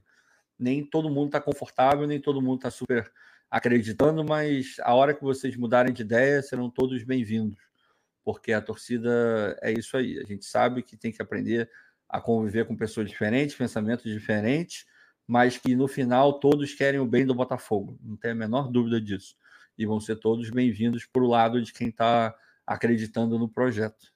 Mas é, é, muito bom ver esse movimento, cara. É maravilhoso ver estádio cheio, ver só torcedor subindo para caramba, quase batendo os 40, que é algo que a gente já falou aqui dezenas de milhares de vezes que era um sentimento que a, que a gente. Era, não, é um sentimento que a gente tem de que o Botafogo está muito aquém em número de sócio torcedor. 40 mil vai ser um baita do número, é um marco dentro de, do Botafogo, recorde absoluto, mas ainda é pouco para aquilo que a gente pode e deve ter. O Braga lá atrás falou que um bom sócio torcedor atinge pelo menos, acho que 3% da, dos torcedores, que daria por volta de 120 mil ou algo do gênero. Eu posso estar enganado no número, mas eu acredito muito que seja isso. É, então, porra, tem muito que melhorar, mas como eu falei lá atrás, temos que comemorar cada conquista. Vamos chegar aos 40 mil, a gente tem que bater palma para cada um desses 40 mil. Porque estão acreditando no projeto e estão fazendo o Botafogo mais forte. É isso aí que a gente tem que ter em mente. O Valmir. Boa noite, Azambuja. Boa noite, Valmir. Parabéns na sua análise, Ricardo. Perfeito em tudo que você está falando. Eu estou comemorando com tudo que o Texas está fazendo com o Botafogo. A minha perspectiva está lá em cima. Cara, é, é, a gente até faz um exercício aqui de tentar manter a, a calma, né? a seriedade, a sobriedade, mas é óbvio que a gente está empolgado também. É óbvio que quando a gente olha para o futuro, a gente enxerga, o Botafogo vai estar num lugar muito maneiro, sabe? E ainda mais depois de ter conversado com o Texas, de ter ouvido não só na entrevista que ele deu aqui para o Fala Fogão, não só na live, mas na live do Gigante Glorioso, na live que ele fez com o TF, não, na verdade não foi live, né? foi entrevista com o Gigante e com o TF também, duas brilhantes entrevistas, é, o GE, enfim, todo lugar que o texto já falou, a gente escutou e falou, cara, é, é quase um sonho, sabe? E o mais importante de tudo, o mais importante de tudo, e aí vai um recado, especialmente para aqueles que ainda estão um pouco céticos. O Texas está fazendo tudo aquilo que qualquer pessoa que promete algo deve fazer, que é entregar. Não adianta você prometer e não entregar. O que o Textor prometeu, ele está entregando. Um por um. Às vezes num tempo um pouco mais rápido, às vezes num tempo um pouco mais devagar, mas ele está entregando. Falou que ia limpar a camisa e ia valorizar a marca. Limpou a camisa e está valorizando a marca. Falou que ia melhorar a estrutura, está melhorando a estrutura, está treinando no Lonier, está melhorando lá a academia, blá, blá, blá, blá, está fazendo todo o esforço, vendo campo, vendo sei lá o que, para poder melhorar, para entrar no ano de 2023 com a estrutura melhor. Vamos elevar o nível da equipe. Foi elevado o nível da equipe. Vamos trazer uma comissão técnica de respeito e que faça a diferença, que coloque o Botafogo Way O Botafogo E existe? Ainda não, mas nem poderia, muito pouco tempo de trabalho. Mas a comissão técnica está lá. Os gabaritados estão lá. Os caras que têm a manha de fazer foram colocados lá. Vamos montar um Red Scout, porque agora a gente tem que ser certeiro, aproveitar o dinheiro, pegar boas oportunidades, trazer. Tá lá o Red Scout. Vamos montar a equipe. Foi montada uma equipe. Vamos montar um time B para poder aproveitar a galera que está saindo do sub-20, que não tem mais idade. Vamos trazer outros jogadores também para dar rodagem, para poder aproveitar no time A, se for o caso, em algum momento. Não tem campeonato, mas o time B está lá montado. Trouxemos mais um hoje. E eu poderia ficar aqui falando inúmeras outras coisas. Mas ele está falando e a gente fala também, a gente escuta, mas a gente consegue ver na realidade tudo aquilo que ele, que ele prometeu, que pelo menos até agora, né? Tomara que ele continue nessa atuada também. Então, de novo, mantra, vamos acreditar no projeto, que é o melhor caminho que a gente tem hoje. É... Fala, Fogão, o que aconteceu com o Vitor? Cara, tá sumido. Tá sumido nada. O Vitor tá aqui todo dia, gente. Na live de manhã ele tava aqui, pô. Uma hora da tarde ele tá aqui. Ele tá sempre aqui. O Vitor tá, porra, é, obviamente, ele tá muito mais que eu, muito mais que o Cláudio. Ele se tem alguém que está presente no Fala Fogão, é o Vitor. Então fiquem tranquilos que daqui a pouco ele, ele volta. É, Miguel Araújo, Ricardo, a parceria do John e os irmãos Moreira Salles não é uma grande conquista, não é só dinheiro deles, mas o nível de profissionalismo e visão de mercado. Beleza, vamos pegar esse gancho? Vamos falar sobre isso também. É, Para quem não viu, eu não vou trazer a matéria do Fogonete, até porque ela já é de manhã, acho que foi um dos primeiros é, assuntos que surgiram de manhã, mas a gente pode comentar. Eu dou um pequeno, é, uma, enfim, um lembretezinho. Vou botar aqui um pouquinho de, de um resuminho pequeno sobre o que foi essa matéria, de cabeça, obviamente, e a gente discute. Basicamente, o, o Textor e o Moreira Salles estão conversando sobre o CT Todo mundo sabe que o CT é de propriedade dois Moreira Salles. Eles emprestaram a grana para o Botafogo, o Botafogo não conseguiu arcar, não conseguiu pagar, devolveu o CT para os irmãos, e o Botafogo tem uma dívida com eles lá, enfim, bastante significativa. E o Textor entra nesse meio aí e, pô, mas eu preciso ter lugar para treinar, o Lonier é legal, o que a gente vai fazer com o Lonier? E eles estão tentando se entender. Nessa reportagem é dito que foi os Moreira Salles tiveram um posicionamento de dar basicamente duas opções para o Textor. Opção 1, um, a gente pega uma participação na SAF, lembrando que hoje, nesse momento, o Textor tem 80% da SAF Botafogo e o Botafogo, é, a associação, tem 20%. Só que, lembra aquele empréstimo ponte lá de trás dos 50 milhões? Como garantia daquele empréstimo, foi dado os 10% dessas ações, das 20, dos 20% que são da, da Associação Botafogo. E todo mundo sabe que a Associação Botafogo não vai ter dinheiro para pagar esses 50 milhões. Sendo assim, esses 10% que foram dados como garantia vão para a mão do Textor como pagamento dos 50 milhões. Então ele teria 90%, o Botafogo, a associação, continuaria com os 10% dele lá. O que os Moreira Salles estão dizendo é: beleza, tem aí o Lonier, tem a dívida lá, que se não me engano, a dívida, a outra dívida passada era de 20 milhões, mais ou menos. Pega tudo isso, me dá uma, um percentual dentro da, da SAF, e vocês podem. E a SAF fica com o Lonier e tal, e a gente fica sócio dentro desse, desse empreendimento chamado SAF Botafogo, ou Botafogo SAF. É, a segunda opção, eu, depois vai discutir o que a gente acha melhor ou não. A segunda opção foi: beleza, eu tenho o valor aqui que o Botafogo me deve, eu tenho o valor que eu paguei, o terreno, uma dívida, sei lá de quantos anos atrás, sei lá quem que fez a dívida, mas tá aqui, tá o papel aqui com tudo que o Botafogo me deve. Você paga e beleza, tá resolvido. O, o Lonier é seu, você faz o que você quiser dentro da SAF Botafogo. Essas foram basicamente as duas opções apresentadas pelos Moreira Salles. Tudo bem, eu resumi pra caramba, tá? Mas é, é isso. É isso. Para simplificar e todo mundo entender, é isso. Agora, o que eu acho melhor, porque certamente ninguém perguntou, mas eu vou falar, é... Cara, é... eu ficaria com a primeira opção. Sinceramente. Eu sei que tem uma parte da torcida, e eu estava acompanhando a live hoje mais cedo do, do Anderson, do Anderson Mota, maravilhoso. Beijo pro Anderson. É... E tava rolando essa discussão no grupo também, no WhatsApp também rolando e tal. Eu sou da seguinte opinião, cara. Trazer os Moreira Salles para dentro desse projeto é um, é um, cara, é um tiraço no alvo, assim, para mim, tá? Esses caras têm muita, muito canal com várias, é, com vários interlocutores, com várias pessoas. Eles podem abrir várias portas para o Botafogo. Ah, Ricardo, mas o Textor é internacional. Ele tem bilhões e ele conhece Deus o mundo. Sim, conhece. Conhece. Mas a gente não vai desprezar os Moreira Salles né? Eu também não preciso aqui ficar falando quem é a família Moreira Salles. Vai abrir muita porta, vai ter muito contato, credibilidade aumenta instantaneamente.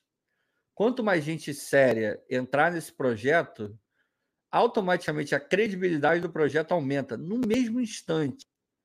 Isso é importantíssimo para você angariar recursos, para você trazer gente ainda mais importante, se for o caso sabe, para dar tranquilidade para o projeto, para trazer mais ideias para o projeto.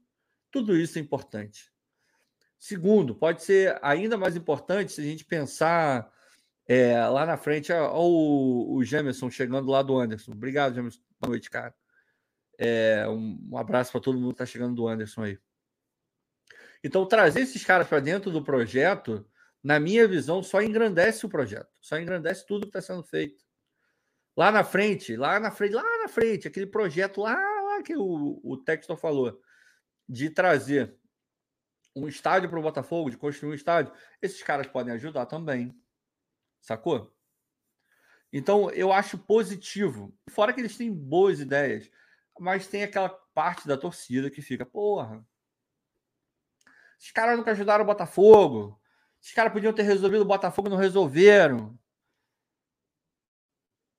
se fosse bilionário, eu teria resolvido, ou tentado resolver. Talvez. Mas eu estou falando com a cabeça do Ricardo, que não é bilionário e que gostaria de ser, está fingindo que é e tentando imaginar o que faria caso fosse. Deu para entender? Ou seja, minha opinião nesse sentido não vale de nada, porque eu não sou bilionário. Então eu não tenho lugar de fala nessa questão. Mas a gente não pode esquecer nunca de que esses caras não são bilionários à toa. A família não é bilionária à toa. É negócio. A paixão ela tem limite. Eles entregaram vários momentos, eles entregaram dinheiro para o Botafogo para pagar salário, para pagar conta, para pagar sei lá o quê, para pegar CT. Pra... E o que eles ganharam em troca do Botafogo sempre foi amadorismo. Sempre. E quando você tem uma cabeça profissional e ações profissionais faz negócio com alguém e do outro lado você só recebe coisa ruim, informação pesada, é, sabe aquela coisa do cara que joga uma bola redondinha, bonitinha, e o cara devolve um, uma bola quadrada e se vira aí? Era exatamente essa era a relação Botafogo-Moreira Salles. Então os caras ficaram com o pé atrás, falaram: ó, a gente quer ajudar, mas primeiro tem que resolver tudo. Resolve, organiza, coloca tudo em pratos limpos, coisa séria, bem feita, aí eu vou entrar. E é exatamente o que eles estão sinalizando nesse momento. Então eu não recrimino. Na minha visão, eu fico com a primeira opção. Ricardo, a segunda opção, conforme o Jânio está falando, o Mário também. É... Deixa eu ver. O Sérgio também está falando que prefere a segunda. O Marco falou que tem uma terceira. O texto, o texto não, não aceitar nada e, e botarem o, os Moreira Salles na, na, fila. Essa, eu não, não acredito que isso seja uma opção, porque o, o Textor, na minha visão, tá, não faria isso. Ele jamais trataria os Moreira Salles dessa forma.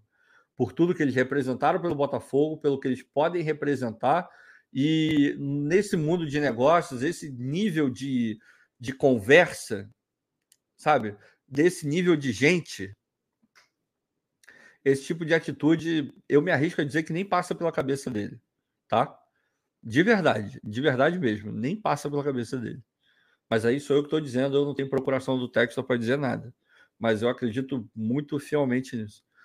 Mas voltando lá, segunda opção. Pô, Ricardo, então vai ser ruim se o Texton falar, não, eu quero tudo para mim, eu não quero parceria nenhuma, me dá aí, eu vou comprar e é isso. É ruim? Não. Não, pô. Porque a gente confia no Texas, a gente confia no projeto dele, a gente sabe que é um cara sério. E pode ser uma decisão estratégica dele. Não, eu quero controlar tudo. Eu não quero ter sócio de nada. Embora a gente saiba que no Molenbeek ele tem sócio. No, no Crystal Palace ele tem sócio também. Então, e obviamente, pelo menos na minha cabeça, os Moreira Salles não seriam donos de metade do Botafogo. Seria uma coisa pequena, visto que é para poder pegar e pagar a dívida, né? Que o, que o Botafogo tem com eles. Seria uma participação é que não faria com que os Moreira Salles tivessem um poder decisório, entende? É, mas, de novo, eu acho que a vinda deles traria credibilidade, é, um, porra, um boom absurdo de credibilidade para dentro do projeto, que já tem muita credibilidade hoje. Mas eu acho positivo, mas vocês podem discordar de mim. Problema nenhum. Estamos aqui para isso também. O Leonardo Rangel, acho ótimo trazer os Salles, desde que eles sigam os aportes financeiros nas mesmas proporções percentuais. Pois é, Leonardo, eu não sei como é que ficaria essa questão. O que foi falado gira em torno da, do lance da dívida e do poder usar o Lonier e fazer as reformas que têm que ser feitas. Eu não sei se eles entrariam tendo que colocar dinheiro de alguma forma, entendeu? Isso a gente teria que esperar as conversas do Textor com eles para poder ter uma, uma ideia um pouco melhor. Mas eu, eu sou muito a favor. O Miguel Araújo também sou a favor. Seria muito interessante a participação dos irmãos Moreira Salles no projeto da SAF. Porque eles têm dinheiro, mas acima de tudo são botafoguenses e muito profissionais. Cara, eu vou muito por esse lado também, porque tem uma coisa que eu botei no Twitter, se quiser dar uma moral para Fala Fogão, arroba Fala Fogão 1 no Twitter, no Instagram, arroba Fala Fogão também. Se quiser me dar uma moral, vou ficar super feliz. Me segue lá no Twitter, arroba Ricardo Azambuja, estou sempre falando umas besteiras por lá também. É... Então, eles, eles vão. Eu botei lá no Twitter que o que vai fazer o Botafogo ainda mais glorioso Obviamente, o dinheiro do Textor vai ajudar muito, tá? Não me entendam mal. Mas a mentalidade desse cara é o que vai fazer o Botafogo ficar ainda maior. É o que vai trazer ainda mais dinheiro para o clube, sabe?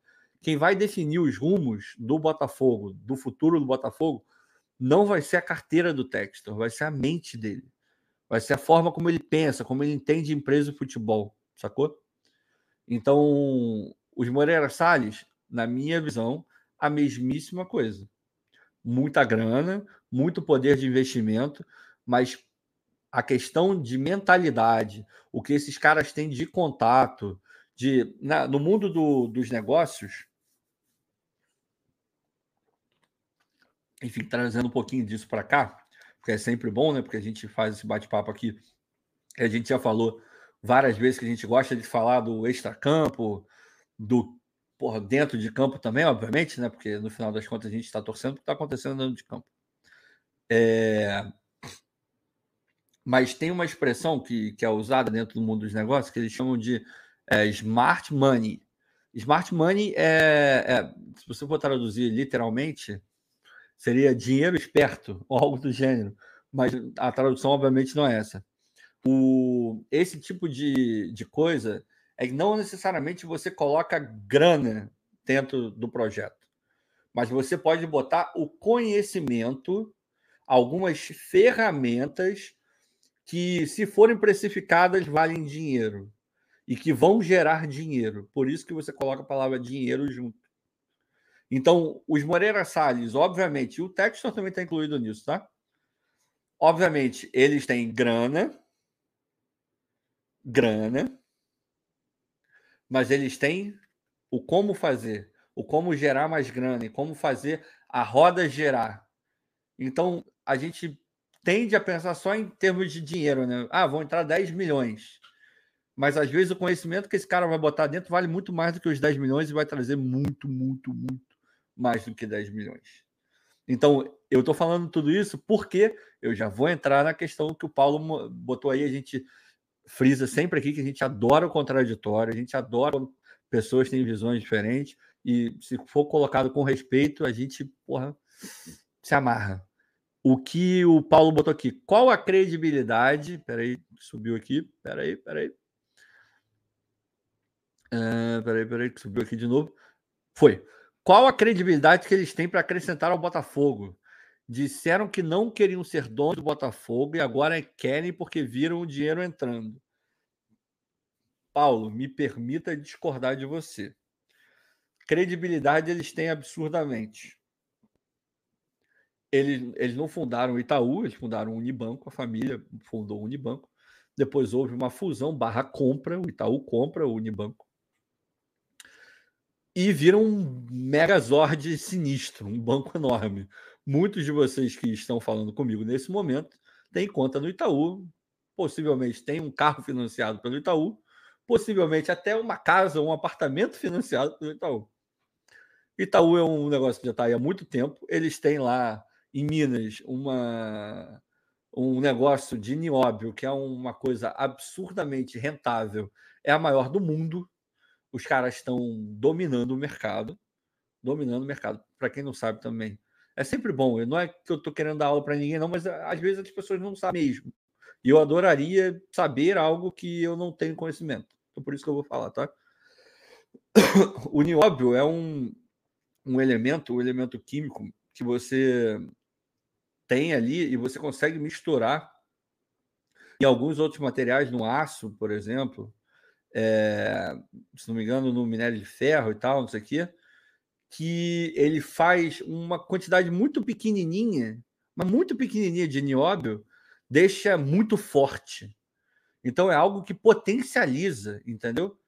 E, porra, quantas indústrias que não mexem com esse tipo de coisa e que precisam e vão precisar do nióbio também para poder ajudar na cadeia produtiva.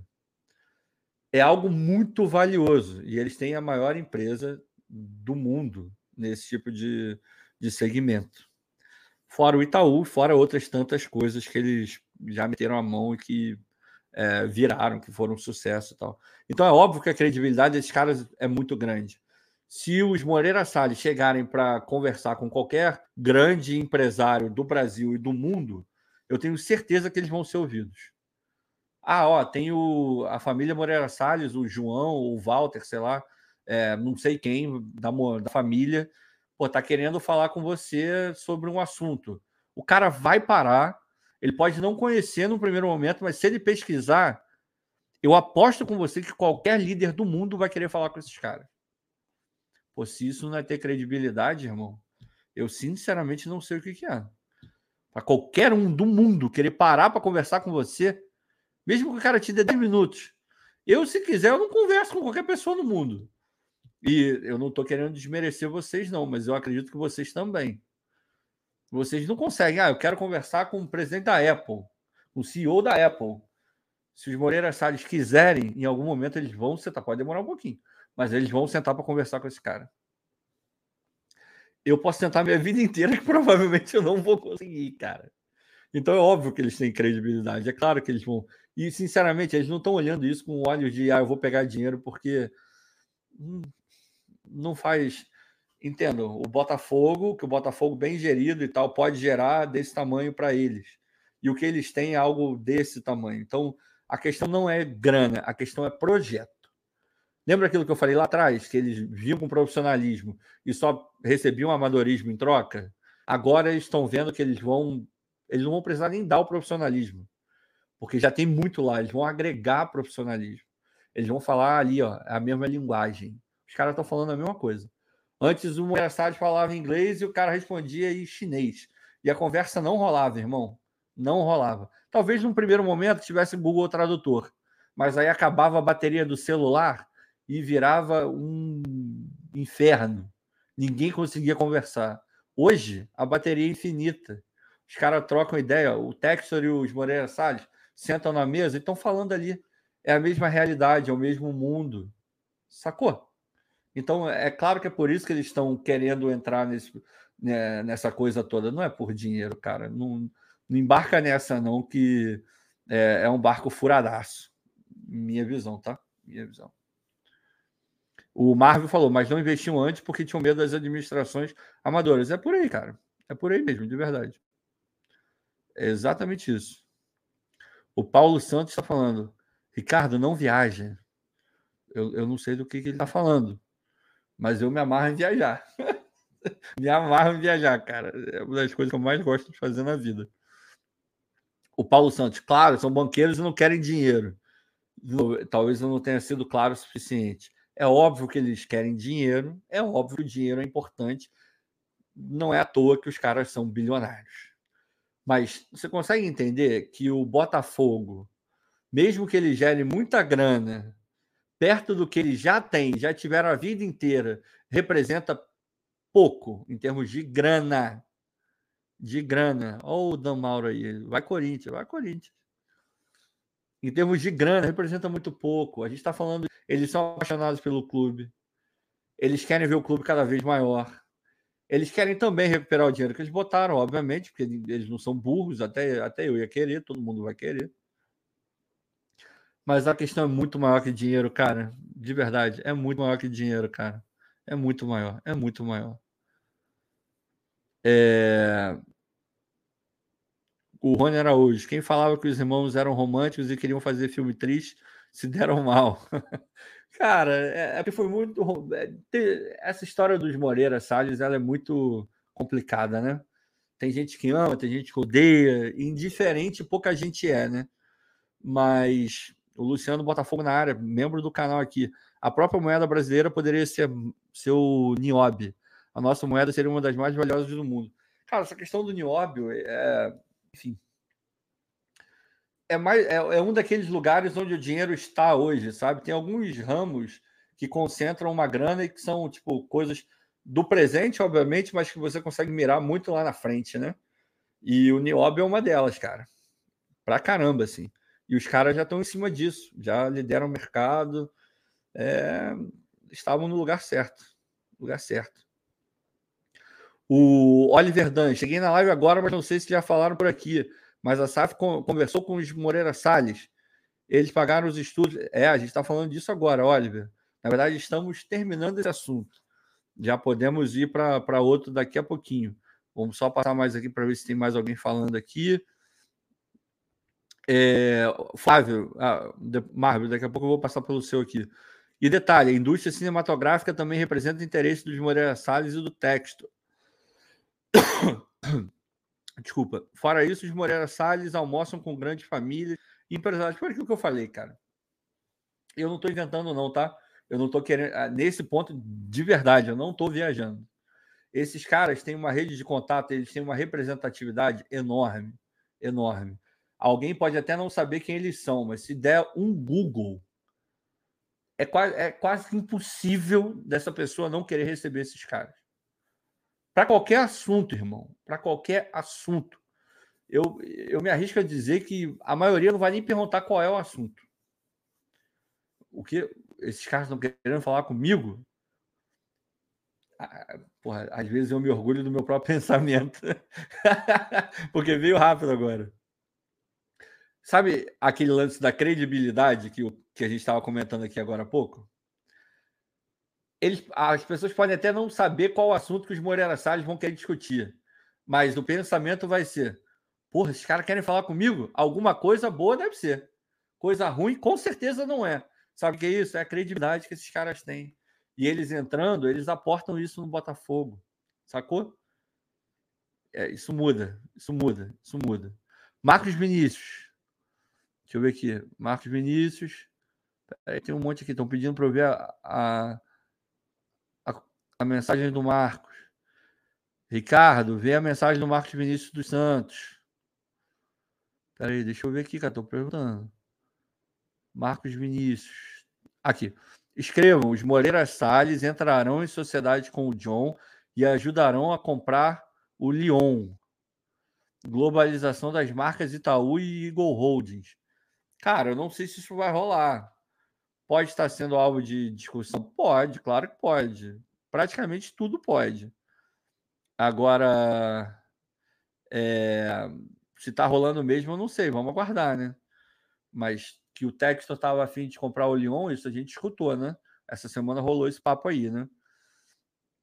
O Elion Moura, duvidar da credibilidade do amor genuíno dos irmãos Moreira Salles e do que eles já fizeram pelo clube, me desculpem, beira a ingratidão.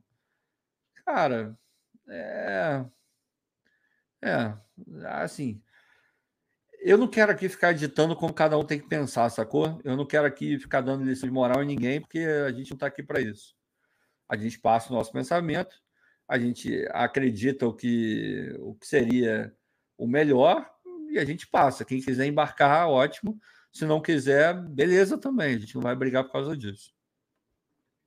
Mas eu não vou nessa linha de que os caras já. É, tipo, ah, bando de ingrato, nunca fizeram nada. Esses caras não representam nada no Botafogo. Eu não vou. Não vou. Não vou, não vou, não vou. O Wellington vem. Ricardo, a visão dos Moreira Salles em relação ao Botafogo é muito romântica. Chega a ser ridícula. Cara, enfim, essa é uma questão muito, muito profunda, sabe? Eu acho que a gente até meio que discutiu isso, e se a gente for entrar nesse, nesse detalhe do detalhe, vai ficar aqui muito tempo. É fato que esses caras têm uma. uma, uma Olha o Alex aí, grande Alex, sempre aqui nas lives também. Um abraço, cara. É, eles têm uma visão de mundo diferente, sabe? É outra, é outra criação, é outra cultura é, os caras leram outros livros, viveram outras coisas. É, então é natural que eles tenham uma, uma visão diferente de mim, de vocês e de outros tantos. Cada um aqui teve uma, uma formação, sacou? Cada um aqui leu alguns livros. Teve gente que não leu nenhum, teve gente que leu 100 milhões, teve gente que leu mil, enfim, vai variar. A forma como eles vêm tem muito a ver com a forma é, do mundo onde eles vivem, entende? Então, o cara que é, é mais ligado nessa parte dos romances, dos grandes documentários, de ter lido literatura de sociologia e outras tantas coisas, esse cara ele tem uma, uma percepção de mundo um pouco diferente. É, eu não sei se vocês estão conseguindo entender o que eu estou querendo passar. É, então, ele vai mirar o olhar dele de uma outra forma. Então ele consegue pegar isso e, e ver essa parte romântica e tal. A gente que não teve isso tudo, é, o Sandro, eles são de um universo paralelo. É quase isso, cara. É quase isso. São realidades muito diferentes. Imaginem vocês. Eu, eu posso. Obviamente que eu posso sempre errar, mas eu posso quase que garantir que nenhum de nós que está. Para mim, está aparecendo aqui 449 pessoas. Acho que nenhum de nós aqui nasceu numa família bilionária. Podemos concordar com isso? Acho que sim, né?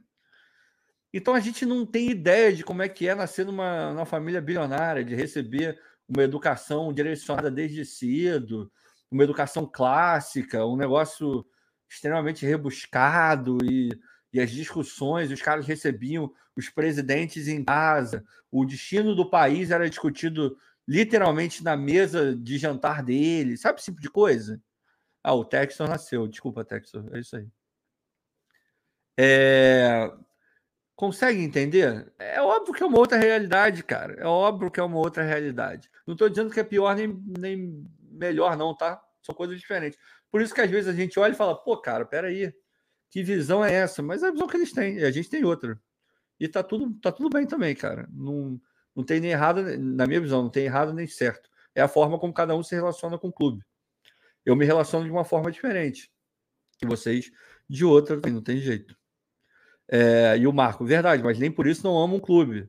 Verdade, é isso aí. É isso aí, é isso aí. E se eles são felizes com essa visão, ótimo para eles. A gente fica com a nossa, eles ficam com a deles, mas no final o que importa é o Botafogo bem. E isso vai deixar feliz os Moreira Salles e nós aqui também. Né? É... Vamos lá, vamos para outro assunto que esse a gente já falou pra caramba. Deixa eu dar uma olhada aqui. Deixa eu ver qual é o, o próximo assunto que a gente vai comentar, porque eu já até tinha me esquecido. Uhum. Vamos lá. Vamos falar um pouquinho. Teve aí ao longo do dia, eu acho quase impossível que ninguém tenha ouvido falar dessa história, mas dois, dois movimentos aconteceram hoje que deixaram a torcida do Botafogo, porra, polvorosa. Um, o barbeiro do Zahavi coloca lá a bandeirinha de Israel e a bandeirinha do Botafogo. Botafogo não, do Brasil, desculpa. Mas é quase a mesma coisa no final das contas. É... Porra. Não foi coincidência. Não foi erro de digitação. Vocês, vocês acreditam que foi erro de digitação? Eu não acredito. Eu não acredito. Alguma coisa tem, beleza. Esse aí foi o indicativo número um, né? Indicativo número um. E depois, meu irmão, na minha terra, se bem que é na minha terra, mas eu acho que minha avó, minhas avós falariam isso. Eu, eu já ouvi, mas eu não sei se eu, se eu falaria assim, mas o Textor chamou o Zahavi na chincha. Chamou, irmão. Chamou, botou na parede. Com a suavidade, com o bom humor que é peculiar ao Textor. Mas ele falou, irmão, postou fotos do Newton Santos, de camarote do Newton Santos, todo ali com, com a galera, com a participação de uma parte, obviamente uma parte, não estava toda, de torcedores da comunidade israelita do Rio de Janeiro, que tem um camarote no Newton Santos, o que é muito legal, muito maneiro. É, botou lá e, e falou: Porra, vocês não precisam nem ter dúvida que você e sua família vão ser amados aqui. Olha o que está esperando vocês.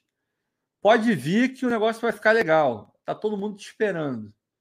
Meteu essa, como diria o Casimiro. Meteu essa na lata. E não é que ele só jogou, não. Ele marcou o homem, ele marcou o Zahavi. Eu até, eu até botei, ó, a Isa aí, iludida, é por aí mesmo. Eu botei lá no, no grupo, eu até falei, ó, sendo o texto um cara brincalhão, mais sério ao mesmo tempo, das duas, uma. Ou ele estava vendo que o barco estava tava afundando e falou: ah, irmão, vou, vou tentar uma última cartada, vou jogar lá e ver qual é. Essa é uma opção. E a segunda opção é que ele sabe que está muito encaminhado, cara. E ele está preparando o terreno, sacou? Está começando a mexer com a torcida, a introduzir mais esse assunto de uma maneira mais direta. Então, sabe, tudo bem. O, o Yuri tá falando que o Zahavi não usa o Twitter desde 2012. Tudo bem. Mas esse tipo de informação chega, tá? Ele não usando o Twitter, mesmo assim, chega no ouvido dele. Pode ter certeza que chega. Alguém vai mostrar, vão mandar no WhatsApp dele. Ele tem WhatsApp. Todo mundo tem WhatsApp. Ele deve ter o grupo da família dele, enfim. Tem. Vai chegar. E tem o Instagram também. A galera manda print no Instagram. Eu mesmo já mandei um monte de coisa. Um monte de coisa não, mas já mandei foguinho lá, já falei, pô, vem, vem ser feliz no Botafogo. Então ele, ele acompanha, de algum jeito vai chegar nele a mensagem. E obviamente, se o Textor está falando com ele, está falando com o empresário dele. E o empresário dele certamente viu e vai falar com ele também. Então, fiquem tranquilos que o homem recebeu a, o, o chamado. Então, eu fico com a segunda opção na minha visão, o negócio está bem encaminhado, juntando a questão do barbeiro lá atrás e essa questão dele, do Textor, falar tão é, diretamente, para mim já está tá muito encaminhado. Não vou cravar e dizer que está fechado, porque não, a gente não tem essa informação aqui. Pelo menos se alguém tem, não me passou. Mas eu não vou cravar, não. Mas que parece que está muito bem encaminhado, isso tá, né? Mas tá, tá. O Texas não, não ia meter uma dessa de graça, né? Não, não acho. E ao mesmo tempo tem a questão do Mertens lá, que deixou todo mundo, meu Deus do céu. Teve até uma live lá no Brown muito maneira, que ele recebeu um torcedor lá do. Um jornalista, torcedor do Napoli. Desculpa, eu esqueci o nome dele. Que é o. O, o cosplay do, do Depp. O Depp até entrou na live, os dois são muito parecidos mesmo, de verdade. E, enfim, ele explicou que o Mertens estava lá, o cara é ídolo lá, mas que ele, porra, ainda queria fechar com o Napoli, mas o Napoli parece que não queria muito, e que ele tem mercado na Europa ainda e tal. Nananana. esfriou, porque falaram que ele não queria vir para o Brasil, que não tinha nada disso. O filho perdido do Depp, é isso aí mesmo. O cara é, como, como diria minha avó de novo, os corno. Escorno, vocês usam essa palavra, escorno também? Curiosidade. Minha avó falava muito isso, minha mãe falava isso também. Falava, não fala, os dois estão vivos, graças a Deus. É, os dois são iguais, cara. Iguais, iguais, iguais. Mas enfim, voltando para o Mertens e o Zahavi. Então o Mertens deu uma caída. Ó o Pedro Depp. Ô Pedro. Beijo, Depp. Tava vendo a live, tô falando de você. Olha que coincidência. Olha que coincidência. E aí estavam lá na live do Brown e o cara falando, explicando qual é a situação do, do Mertens. E mas deu uma esfriada, né? Eu, eu, qual foi outra live que eu tava, cara? Eu assisto live de todo mundo, não é não é caô não, de verdade. É quando a gente fala aqui que a gente quer fortalecer, que a gente gosta, que a gente segue os caras, o Depp tá aqui também. É, a gente de fato assiste, a gente de fato gosta de ver esses caras e estar tá com eles é, porra, é uma honra pra gente, de verdade. Então eu tava vendo uma outra live que eles estavam fazendo enquete. Foi a do Fogão Net, agora eu lembrei. Quem que a torcida preferia? É, tava o Sargenito lá. Quem a torcida preferia, o Zahavi ou Mertens? Aí, porra, massacrou, assim, foi o Zahavi de longe, mas muito de longe. Talvez por conta do tweet do, do texto e talvez também por conta da, daquela matéria lá da Itália esfriando um pouco esse suposto interesse do Mertens em jogar no Botafogo. Estou é, falando que esse DEP é fake. Pô, pode ser, cara. Mas se não for também, tamo junto. Tanto pro DEP fake quanto pro DEP de verdade, tá bom também. Fico feliz, ficamos felizes. É...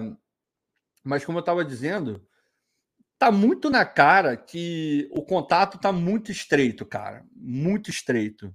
Muito, muito estreito, de verdade, com com o Zahavi. Eu vou ficar feliz, assim. Ricardo, é o cara dos sonhos? Pelo menos o meu não é. Pelo menos o meu não é. Mas é... vai ajudar muito, cara. Vai ajudar muito, vai ajudar muito, muito, muito, muito. Porque o, maluco tá metendo muito gol, cara, e ele é muito responsável. E voltando para o Depp, lá, o Depp verdadeiro, não o fake, ele ele disse que ele disse uma coisa que eu super concordo. Porra, tá trazendo o Zahavi, mas não é que vai oferecer cinco anos de contrato pro cara, entendeu? Pô, é, é metade desse ano, mais o ano que vem. Então, sabe, não, não vejo como algo nocivo. É ele vir e ver o que, que rola. E ver o que, que acontece. Eu traria. E tem outra também, no final das contas, não é o meu dinheiro, não é o seu dinheiro. É o dinheiro do Textor. Se der errado, é o Textor. O Textor que quis gastar um milhão com ele por mês. A gente vai torcer para dar certo, é óbvio. Vamos dar uma passada aqui pela galera. É, o Diego Basílio, o Zahavi vai ser bom só para o ano que vem. Aí tem uma outra questão. Não foi, não foi exatamente o que você falou, mas eu tenho certeza que está por trás do que você falou. O Zahavi entrando hoje nesse time que existe, ele acrescenta qualidade, é óbvio que, é, que acrescenta mas você não tem uma galera para dialogar à altura, né? Ele não vai receber cinco bolas por jogo. Não vai. Hoje ele não recebe. O Erisson não recebe. O Erisson cria muita jogada por ele mesmo. Ele pega a bola e, e vai. Não tem aquela jogada feita para o Erisson meter gol. Difícil você ver isso. Hoje. No estádio que a gente está hoje. Lá na frente, aí já é uma outra história. Tô falando de hoje. Sendo assim, você pega, tira o Edson e coloca o Zahavi, a tendência é que continue a mesma história. Não vão ter várias ocasiões de gols super criadas pelo meio-campo do Botafogo de hoje. Agora, se nessa própria janela já vem o meio ou meia que o Textor está falando, ou falou, falou aqui na live, na pergunta do, do Matheus, é, foi, do, foi, do, foi do Medeiros? Foi do Medeiros, né? É, se ele de fato trouxer um, um camisa 10, um cara diferente para resolver aquela posição ali e ajudar muito nessa questão da criação, aí, meu irmão, aí o negócio muda. E eu estou indo na linha do, do John Textor da Silva aqui. Discordo, porque além do Zahavi, vou trazer um excelente meia de criação. Se o cara está falando que vai trazer, a gente confia. Trazendo esse meia conseguindo encaixar as duas pontas, que a gente está, né? Capenga. encaixando isso, os volantes resolvendo a questão deles, né? Um encaixando com o outro, fazendo a engrenagem ficar boa, aí, meu irmão, aí eu acho que o Zahavi vai deitar. O cara vai meter gol pra cacete. Agora, com a configuração de hoje, difícil. Difícil. Eu posso ser até polêmico no que eu vou falar agora, embora eu acho que, que não vou ser muito, não. Na configuração atual, no estágio atual do time do Botafogo e do jeito que a gente vem jogando, o Erisson ele tem mais capacidade de meter gol do que o, o Zahavi. Porque o Eris, eu não, eu não sou um especialista no Zahavi, mas os gols, os momentos que eu vi do Zahavi, ele não constrói os gols sozinho. Sempre jogadas que acabam no pé dele para ele finalizar. Ele é um finalizador. O Erisson, ele poderia ser esse finalizador também, porque ele tem característica e tem qualidade para fazer isso. Mas o Erisson, ele cria muito uma, muita coisa para ele. Às vezes é até fominha, às vezes até escolhe a jogada errada. Mas o Erisson cria demais para ele, cara. Demais. Isso para poder fazer o contrapeso ali, o balanço com com meio que não cria tanto. Ah, eu acho que eu, tá? Não falei que eu ia ser polêmico, mas depois eu fiz um. Falei que, que não ia nem ser tanto. O, o Diego tá concordando comigo. É, o Alex Tavares botou, às vezes, às vezes, eu não, agora eu já não lembro se ele está referindo a alguma coisa que eu falei. Mas hoje, ele, eu colocar o Erisson para mim encaixa melhor por conta dessa, dessa não produção de jogadas em profusão no time do Botafogo. Jogadas combinadas. Erisson Fominha, ah tá. É, é, cara. Assim, como, enfim, longe. Eu não estou querendo me comparar com o Erisson, tá? Pelo amor de Deus. É óbvio que eu joguei muito mais bola que o Erisson. Mas, é, para não ficar feio com ele, eu vou dizer o contrário. Não estou me comparando com o Erisson. Mas, pô, eu jogava ali na frente. Em vários momentos, eu tomei decisões erradas, porque tá na natureza do atacante, do camisa 9. Tem jeito. Mas, mas, mas, entre tudo, porém, contanto, todavia, é... Ele, eu acho que ele está conseguindo dar uma evoluída, sabe? E mesmo dentro desse elemento fominha aí que tem no, no futebol dele, ele tem feito muito gol, ele tem sido muito é, absurdo para o time do Botafogo, sabe? Ele resolve. Eu, eu não tenho essa estatística agora é, de cabeça, mas vários do, das vitórias do Botafogo, de pontos do Botafogo, vieram por conta do Erisson, de jogadas dele. Ele armou. Flamengo, a jogada é dele. Dele, dele, total dele. Total dele. É... Lá contra o, o Ceará, não. O Ceará, o Ceará não, teve jogada dos outros também. O gol de cabeça contra o América Mineiro, dele, total dele. É, obviamente teve o cruzamento, claro, claro, do Fernandes. Mas ele achou um gol ali e poderia ter achado outros tantos, sacou? Fluminense, jogada dele também, ele pega, vai para cima dos caras e dribla e dribla dois e mete o gol. Então ele cria muito para ele. Nesse momento, e repare, eu não estou querendo ser polêmico, não estou querendo criar nada, mas nesse momento o Zahavi chegando, beleza, ele seria muito mais titular por conta do nome de qualquer é, outra coisa que faça relação a futebol europeu algo do gênero, do que propriamente encaixe no time de hoje. Agora, Vou entrar aqui num outro. Tem um comentário aqui. Do Marcos Vinícius. Ricardo, nosso time Júlia, ele já está passando aqui o time, vamos confiar no Marcos. Tomara que ele tenha informações privilegiadas. Ele falou, é, ó, ele está afirmando que o time é esse.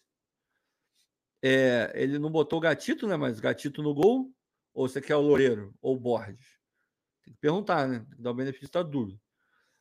Marçal, Cuesta, Canu e Daniel Borges. Botou o Saravia no banco e o Rafael também. Mas o Rafael eu entendo porque está voltando.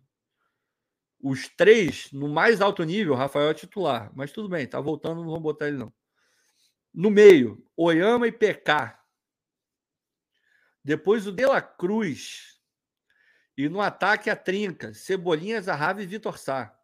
E ele ainda faz uma previsão modesta de com esse time campeão brasileiro de 2022.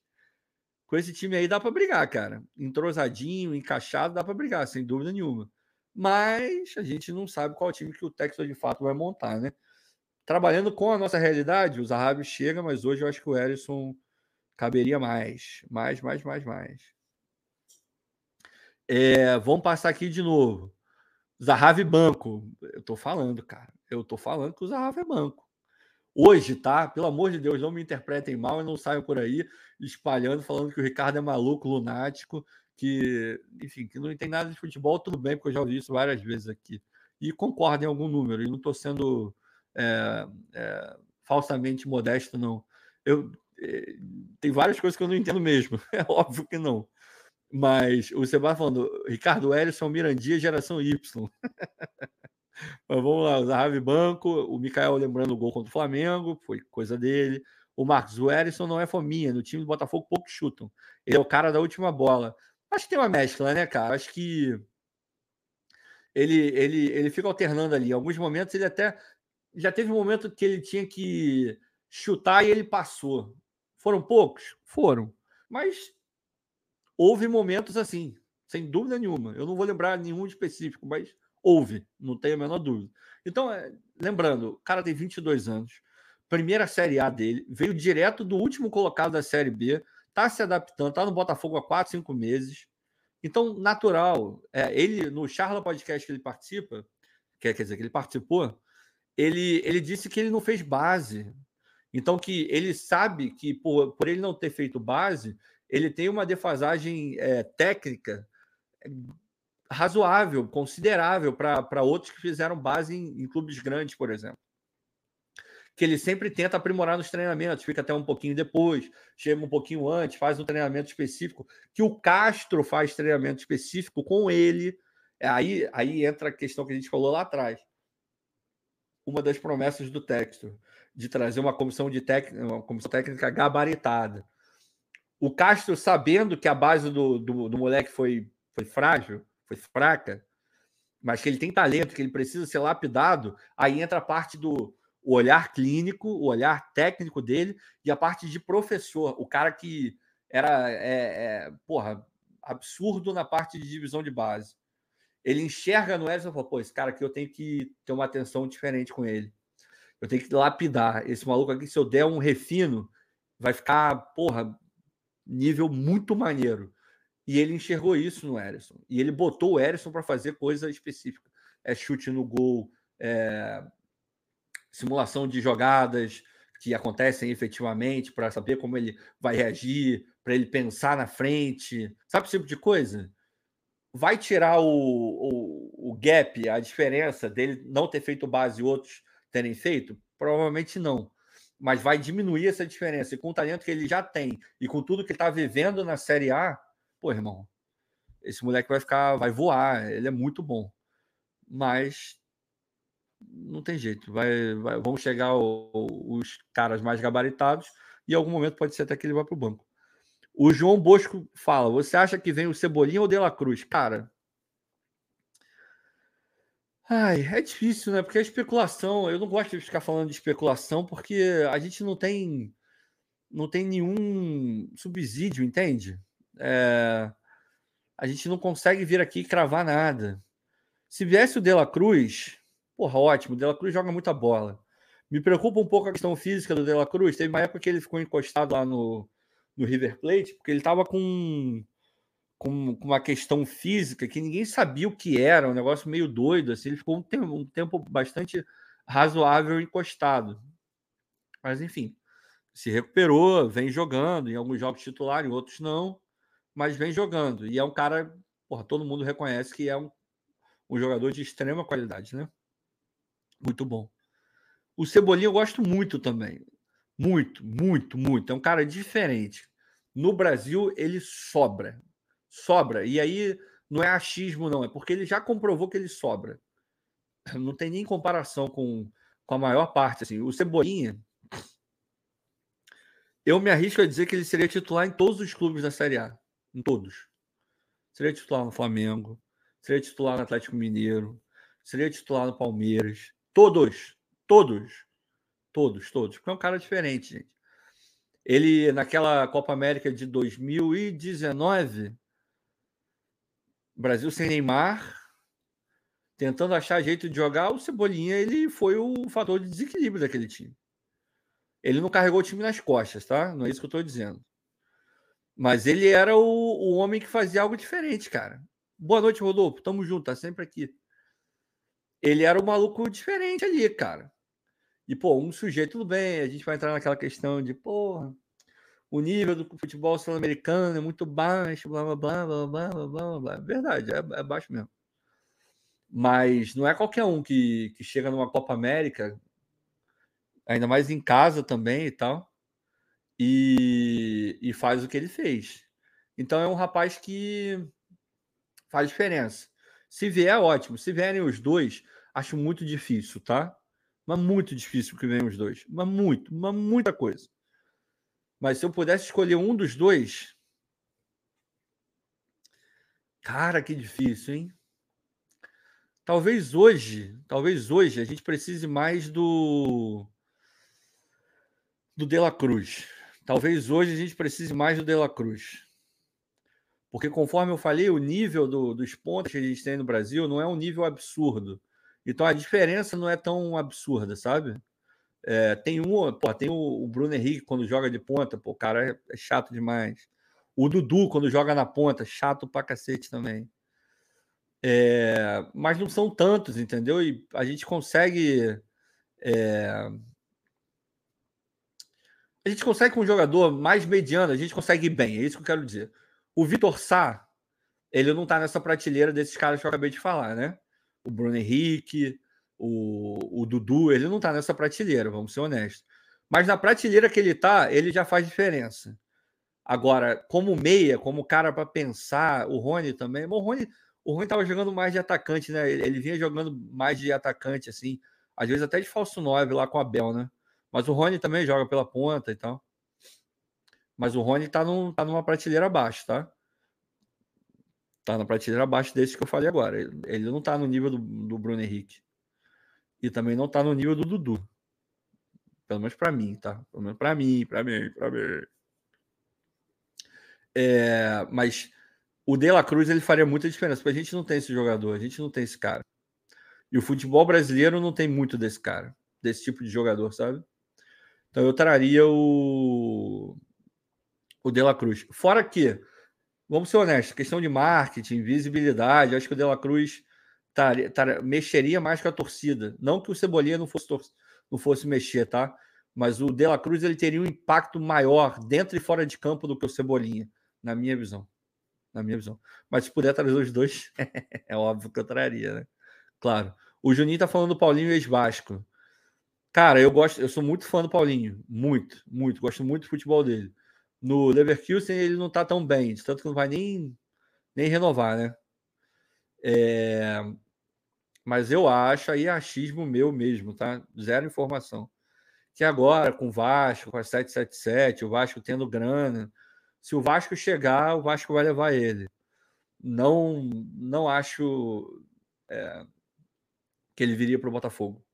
Sinceramente, não acho. Só, talvez, quem sabe, quem sabe, se o Vasco não quiser ou não chegar onde ele, onde ele quer, aí talvez ele considere, mas a primeira opção dele vai ser sempre o Vasco. Outro dia ele estava lá em São Januário com a camisa e tal, saudando a torcida, então acho que não. O Virgílio, Elkson se arrastando hoje no jogo do Grêmio. Nos livramos de uma bomba. É, cara, eu vi o jogo do Vasco e do, e do Grêmio. É, não foi. É, o jogo foi fraco, assim. O Vasco ganhou o jogo no final, né? Teve um gol. Um gol, não, uma bola no travessão e tal. Acho que nem merecia, o Grêmio jogou até melhor. Mas o Elkson tá entrando, né? Ele é reserva, ele é reserva do Diego, né? Ele ainda não tá no ritmo que ele precisa, veio da China. Eu não vou comentar o, Elkson agora, não. Mas, obviamente, você olha para o futebol dele de, de hoje, dia 2 de junho de 2022, e fala: putz, cara, não sei se ajudaria tanto. Mas lembrando que ele ficou sem, sem jogar há tempão também, né? Então tem que dar um desconto. Acho que ainda não, não dá para cravar, pô, nos livramos de uma boa. Porque pouco, pouco tempo ainda, pouco tempo, pouco tempo. Falta, falta adaptar. Quando ele se adaptar, aí a gente vai ver o nível de verdade que ele tá, né? Não tem jeito. Bom, vamos lá, vamos dar uma passada aqui. Virgílio, Azambuja, você acha esse Zahavi bom mesmo? Não acompanha futebol europeu? Cara, eu, eu nunca tinha acompanhado o Zahavi antes do Botafogo ter é, interesse nele, tá?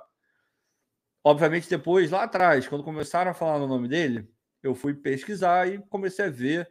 É, eu vi acho que dois jogos, cara. É, foram dois jogos do PSV.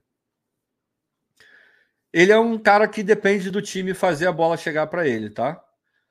Não é um cara que vai super criar jogadas, não é um cara que vai virar e ah, eu vou resolver sozinho. Não é esse cara. O Botafogo vai precisar melhorar muito a questão da criação. Talvez ele ajude nesse processo, mas vai precisar demais. Agora, uma coisa eu posso dizer para você, Virgílio, se esse cara chegar e a bola for parar no pé dele, esse maluco vai botar muita bola dentro do gol. Mas muita, muita, muita. A, a participação dele é muito efetiva, assim, sabe? É o artilheiro, é o cara, é o finalizador, é o metedor de gol, é aquele cara que, se ele tiver cinco chances, duas, três, ele vai, ele vai metendo gol, cara. É, é, pelo menos esse foi o nível dos jogos que eu vi, tá? Ele estava sempre fazendo gol.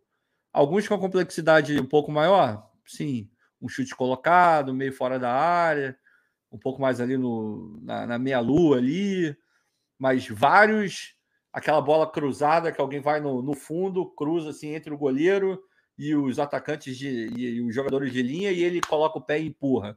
E vários gols dele assim, vários, vários, vários, vários. Mas aí alguém vai falar, pô, mas é fácil fazer esse tipo de gol, né? É e não é. O David perdeu um pior até, vocês vão lembrar do David.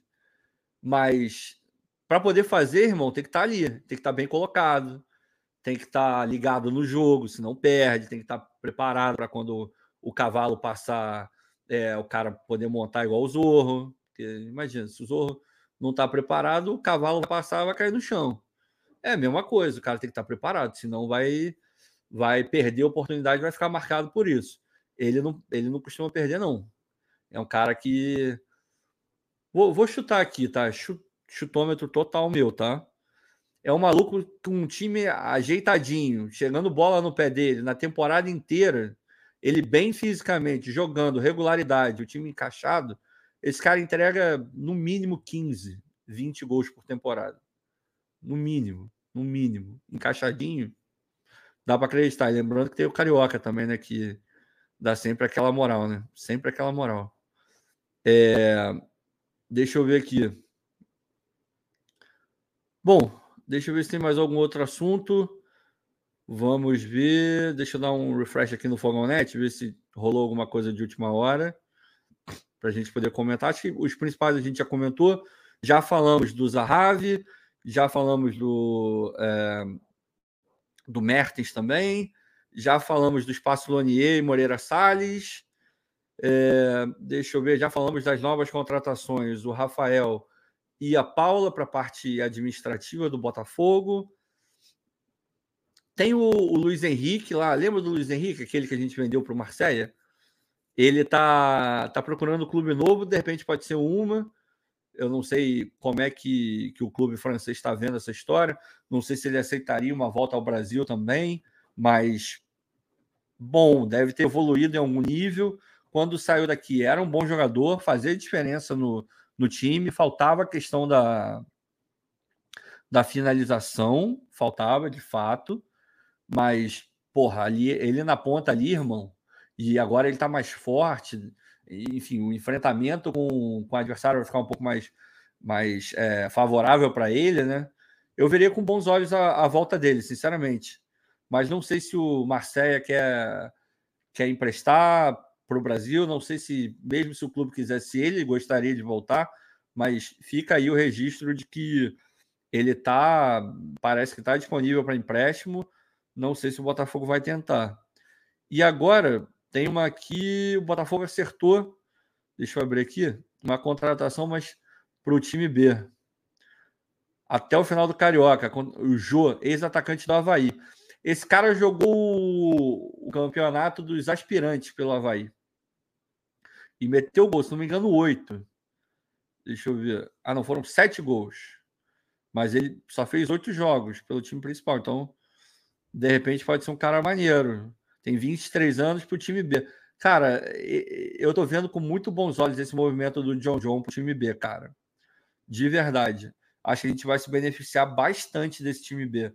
Porque os caras vão ter rodagem, tanto que a CBF faça, faça campeonatos, né? E o, mas o Mazuco falou que já está na pauta a questão de excursionar também. Se não tiver campeonato, de repente o Botafogo coloca esse time para jogar excursionando, fazendo intercâmbio, que é sempre positivo, né? Por vários motivos. Pode vender algum jogador desses, vai certamente espalhar a marca do Botafogo fora, o que é sempre positivo, né? Então, acho uma boa, mesmo que não role o campeonato, o Botafogo está se movimentando para poder ter um, um horizonte, né? um uso para esse time B. O que é extremamente positivo. Mas é isso. Chegamos aqui, duas horas de live. Acho que cobrimos o dia, fizemos aqui um compilado aqui, debatemos, foi muito maneiro. Eu fui bastante no, no chat. Vocês ajudaram absurdamente. Queria agradecer a moral que vocês me deram. Por favor, se não deu o like, deixa o like aí. Deixa tudo bonitinho, ajuda pra caramba o canal. Muito obrigado por vocês estarem aqui. Eu sei que já está tarde, meia-noite já aí no Brasil mas vocês estão aqui comigo, ficaram boa parte da live, a maior parte da audiência já estava aqui presente desde o do começo da live ali, do início. Muito maneiro. Amanhã, normal, o Vitor vai estar aqui uma hora da tarde, aquela resenha maneira que sempre tem no Fala Fogão. Lembrando que os episódios vão para o podcast lá no, no Spotify, no Google, no Apple também. Está crescendo pra caramba. A gente já está quase chegando em, ó, eu, eu tô falando para a gente se inscrever. Aí, Ricardo Zambuja, deixa o like e se inscreva. É isso aí. Se o Ricardo tá falando, faz o que ele tá pedindo. É, não tem muita credibilidade esse rapaz aí, mas faz. O Virgílio Oliveira, parabéns pela educação, inteligência e ponderamento. Obrigado, cara. Obrigado. O João Bosco está pedindo para eu responder uma pergunta dele. Com certeza. Vamos lá. O João Bosco, você acha que essa 777 será mais forte que o Textor ou será mesmo nível de grana e investimento? Quem tem mais dinheiro, já que você é dos States? Cara, vamos lá. Vou tentar responder essa pergunta, mas é muito difícil responder, tá? Se você. É, por que, que é difícil responder? Porque são grupos relativamente recentes dentro do futebol, tá? É, são grupos que não detêm grandes clubes. Os maiores clubes da 777 e do Textor são os clubes brasileiros. O maior clube do Textor é o Botafogo. Estou falando em termos de dinheiro, nada. Estou falando em termos de tamanho de clube mesmo, de relevância e importância. Né? É o Botafogo, com todo respeito ao Crystal Palace, ao Molenbeek, ou sei lá, mas o achei Miami, sei lá o que que ele tem lá também, ou Flórida FC, já não lembro, desculpa, não lembro o nome, mas aqui nos Estados Unidos. Lá o 777, se não me engano, o maior que eles têm, é, agora me fugiu, mas acho que é o Genoa, que, tá, que caiu para a segunda divisão do, da Itália. É, e o maior que eles têm é esse italiano, mas vai ser o Vasco caso eles comprem. É óbvio que o Vasco vai ser o maior clube. Então, é difícil comparar, mas o, os parâmetros que a gente tem são esses. O Textor ele tem um clube da Premier League, agora um clube estável, meio de tabela, que consegue ganhar do líder do campeão do, campeão do ano. Não perdeu ponto nenhum para o campeão do ano. Isso é importante. É significativo. Do outro lado, você tem um, uma, uma empresa que entra no clube, eles têm uma participação no Sevilha também. Agora que eu lembrei. É o 777 do Vasco mas é muito pequena, muito pequena mesmo. Eles não, não decidem nada lá. É, mas vamos lá, o, o, grupo do Textor tem o Crystal Palace, o Molenbeek na segunda divisão não conseguiu acesso, infelizmente, mas tem o Crystal Palace, estável, maior investimento da vida do Crystal Palace foi feito agora, depois que o John entrou. É, bons jogadores, divisão de base muito bem instalada, a, a, as camadas jovens, como eles chamam lá em Portugal, divisão de base, Academy lá para os ingleses, é, dando fruto, fornecendo jogadores para cima, montando um estilo de jogo com, com, com Vieira como, como técnico, o Zaha, muito bom jogador, o Olice, Olis, muito bom jogador também. É, enfim, tem, tá, tá ali, tá lá. Tem jogo ali, é um clube estruturado, tem torcida, é um time muito legal, meio de tabela. Com bons valores. Tem o Botafogo, Série A, se estruturando, fazendo um campeonato bastante decente, dentro do, do esperado, talvez. É até um pouco além do que eu estava imaginando, pelo menos eu imaginando. É, entrou dinheiro, estrutura melhorando, tem o contrato, a gente já sabe como é que é, algumas partes, tudo amarrado. Então, tá rodando. E a gente sabe como tá rodando. Do outro lado, a gente tem basicamente discursos, promessas. E o que a gente tem de concreto é um clube rebaixado na Itália. É, o Sevilha é um clube ali que de vez em quando belisca, vai muito bem em Liga Europa e tal, mas é, campeonato espanhol já viveu um nível melhor. Hoje em dia, nem tanto. É, o, de novo, clube rebaixado na Itália, mesmo com algum investimento, mas não conseguiram fazer rigorosamente nada de bom lá, em termos de resultado, de nada. Certamente a torcida não está feliz com o desempenho deles lá. E ser muito honesto com você, e eu juro por tudo que vocês quiserem na vida, que o que eu vou falar agora tem um total de zero clubismo, tá? Zero, zero. Desculpa.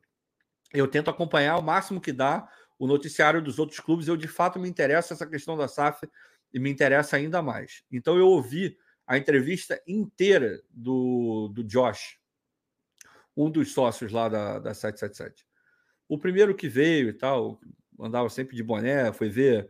Aquele que falou que o Vasco nunca mais vai entrar em campo contra o Flamengo com tamanho, tamanha defasagem econômica. Aquele lá. Eu vi a entrevista do. Tudo bem, mais novo que o Textor, menos cascudo, menos vivência, tudo isso, importante. Dito isso, a entrevista, se você pegar qualquer entrevista do John e uma entrevista de, e essa entrevista desse cara que foi a que eu vi, a que eu tive acesso,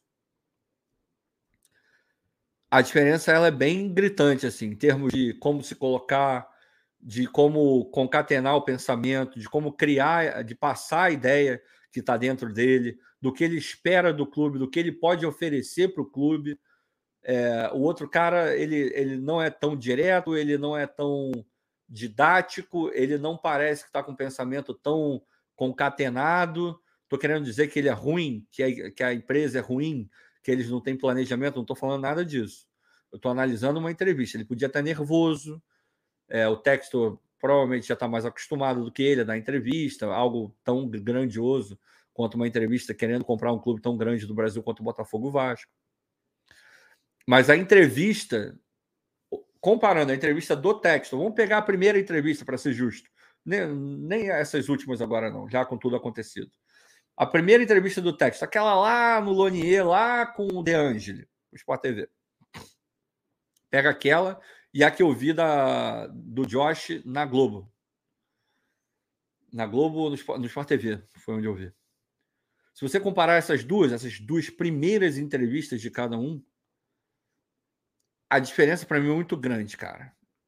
Eu ficaria empolgado com o Textor e não ficaria tão empolgado com a 777. Mas aí é uma, eu juro que não estou sendo clubista, de verdade mesmo. Mas pode ser por ele não estar tá habituado, pode ser por ele não estar tá, por não estar tá 100% fechado, é, ele está sendo comedido, ele não quer entregar tudo.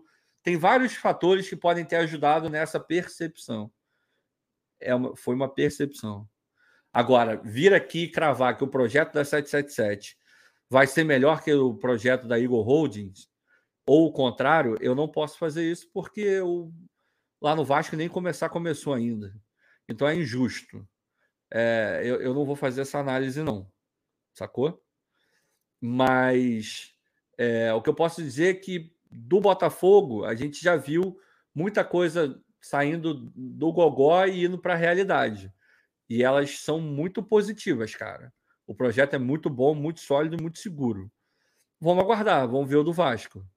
Mas comparando as duas primeiras impressões que eu tive dos dois, me empolgaria muito mais a entrevista do Textor do que a entrevista do Josh, tá? Mas aí é primeira entrevista, uma percepção, deixando isso muito claro e não tem nada a ver com o clubismo, beleza? É, é isso. Eu não sei se eu respondi. Talvez alguns vão achar que eu, porra, taquei um pote de vaselina enorme e saí escorregando, mas é, é, é, o que eu penso. Eu não, posso, eu não posso vir aqui falar. Eu não vou falar, não, é, o do Textor é muito melhor só porque eu sou botafoguense. Eu não posso fazer isso. Vamos esperar para ver o do outro lado. O nosso a gente já sabe como é que tá andando. Aí, quando o de lá começar a andar, a gente pode analisar e comparar, mas ainda assim tem que ter um cuidado. Pegar momentos iguais, tem que comparar o quando o Vasco iniciar, tem que comparar com o início do Botafogo, para ficar fazendo as duas coisas juntas. Não adianta comparar o estágio do Botafogo agora com o estágio do Vasco, sei lá, daqui a sei quantos meses quando eles vão entrar. Então, até nisso a gente vai ter que ter cuidado. Mas ainda, na minha visão, é cedo. E tem outra também, né? Papel aceita qualquer coisa, né?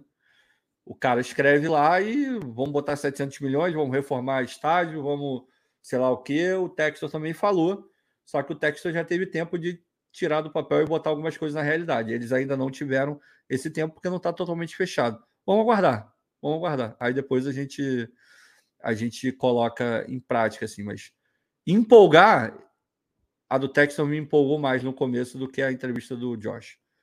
Vou ficar por aqui nessa questão. Depois a gente debate. Marcos, obrigado. Beijo. Ricardo Live, sensacional. Você é muito gente boa. Parabéns. Cara, não sei se minha mulher concordaria com você, não. Essa questão de ser muito gente boa, ela me chama de chato. E eu sou chato mesmo. Mas obrigado pela moral que vocês deram. Porra, vocês sempre fortalecendo absurdamente. Amanhã, uma hora da tarde, o Vitor aqui. Mais uma live muito maneira com ele. Eu tenho certeza que vocês vão se amarrar. E quem sabe amanhã é, o martelinho vai cantar no Fala Fogão e coisas serão anunciadas. Esperemos. Tomara que a gente tenha boa, boas notícias para poder conversar amanhã. Valeu, obrigado, galera. Não deixou o like, deixa aí. Aquela moral marota, como diria o TF.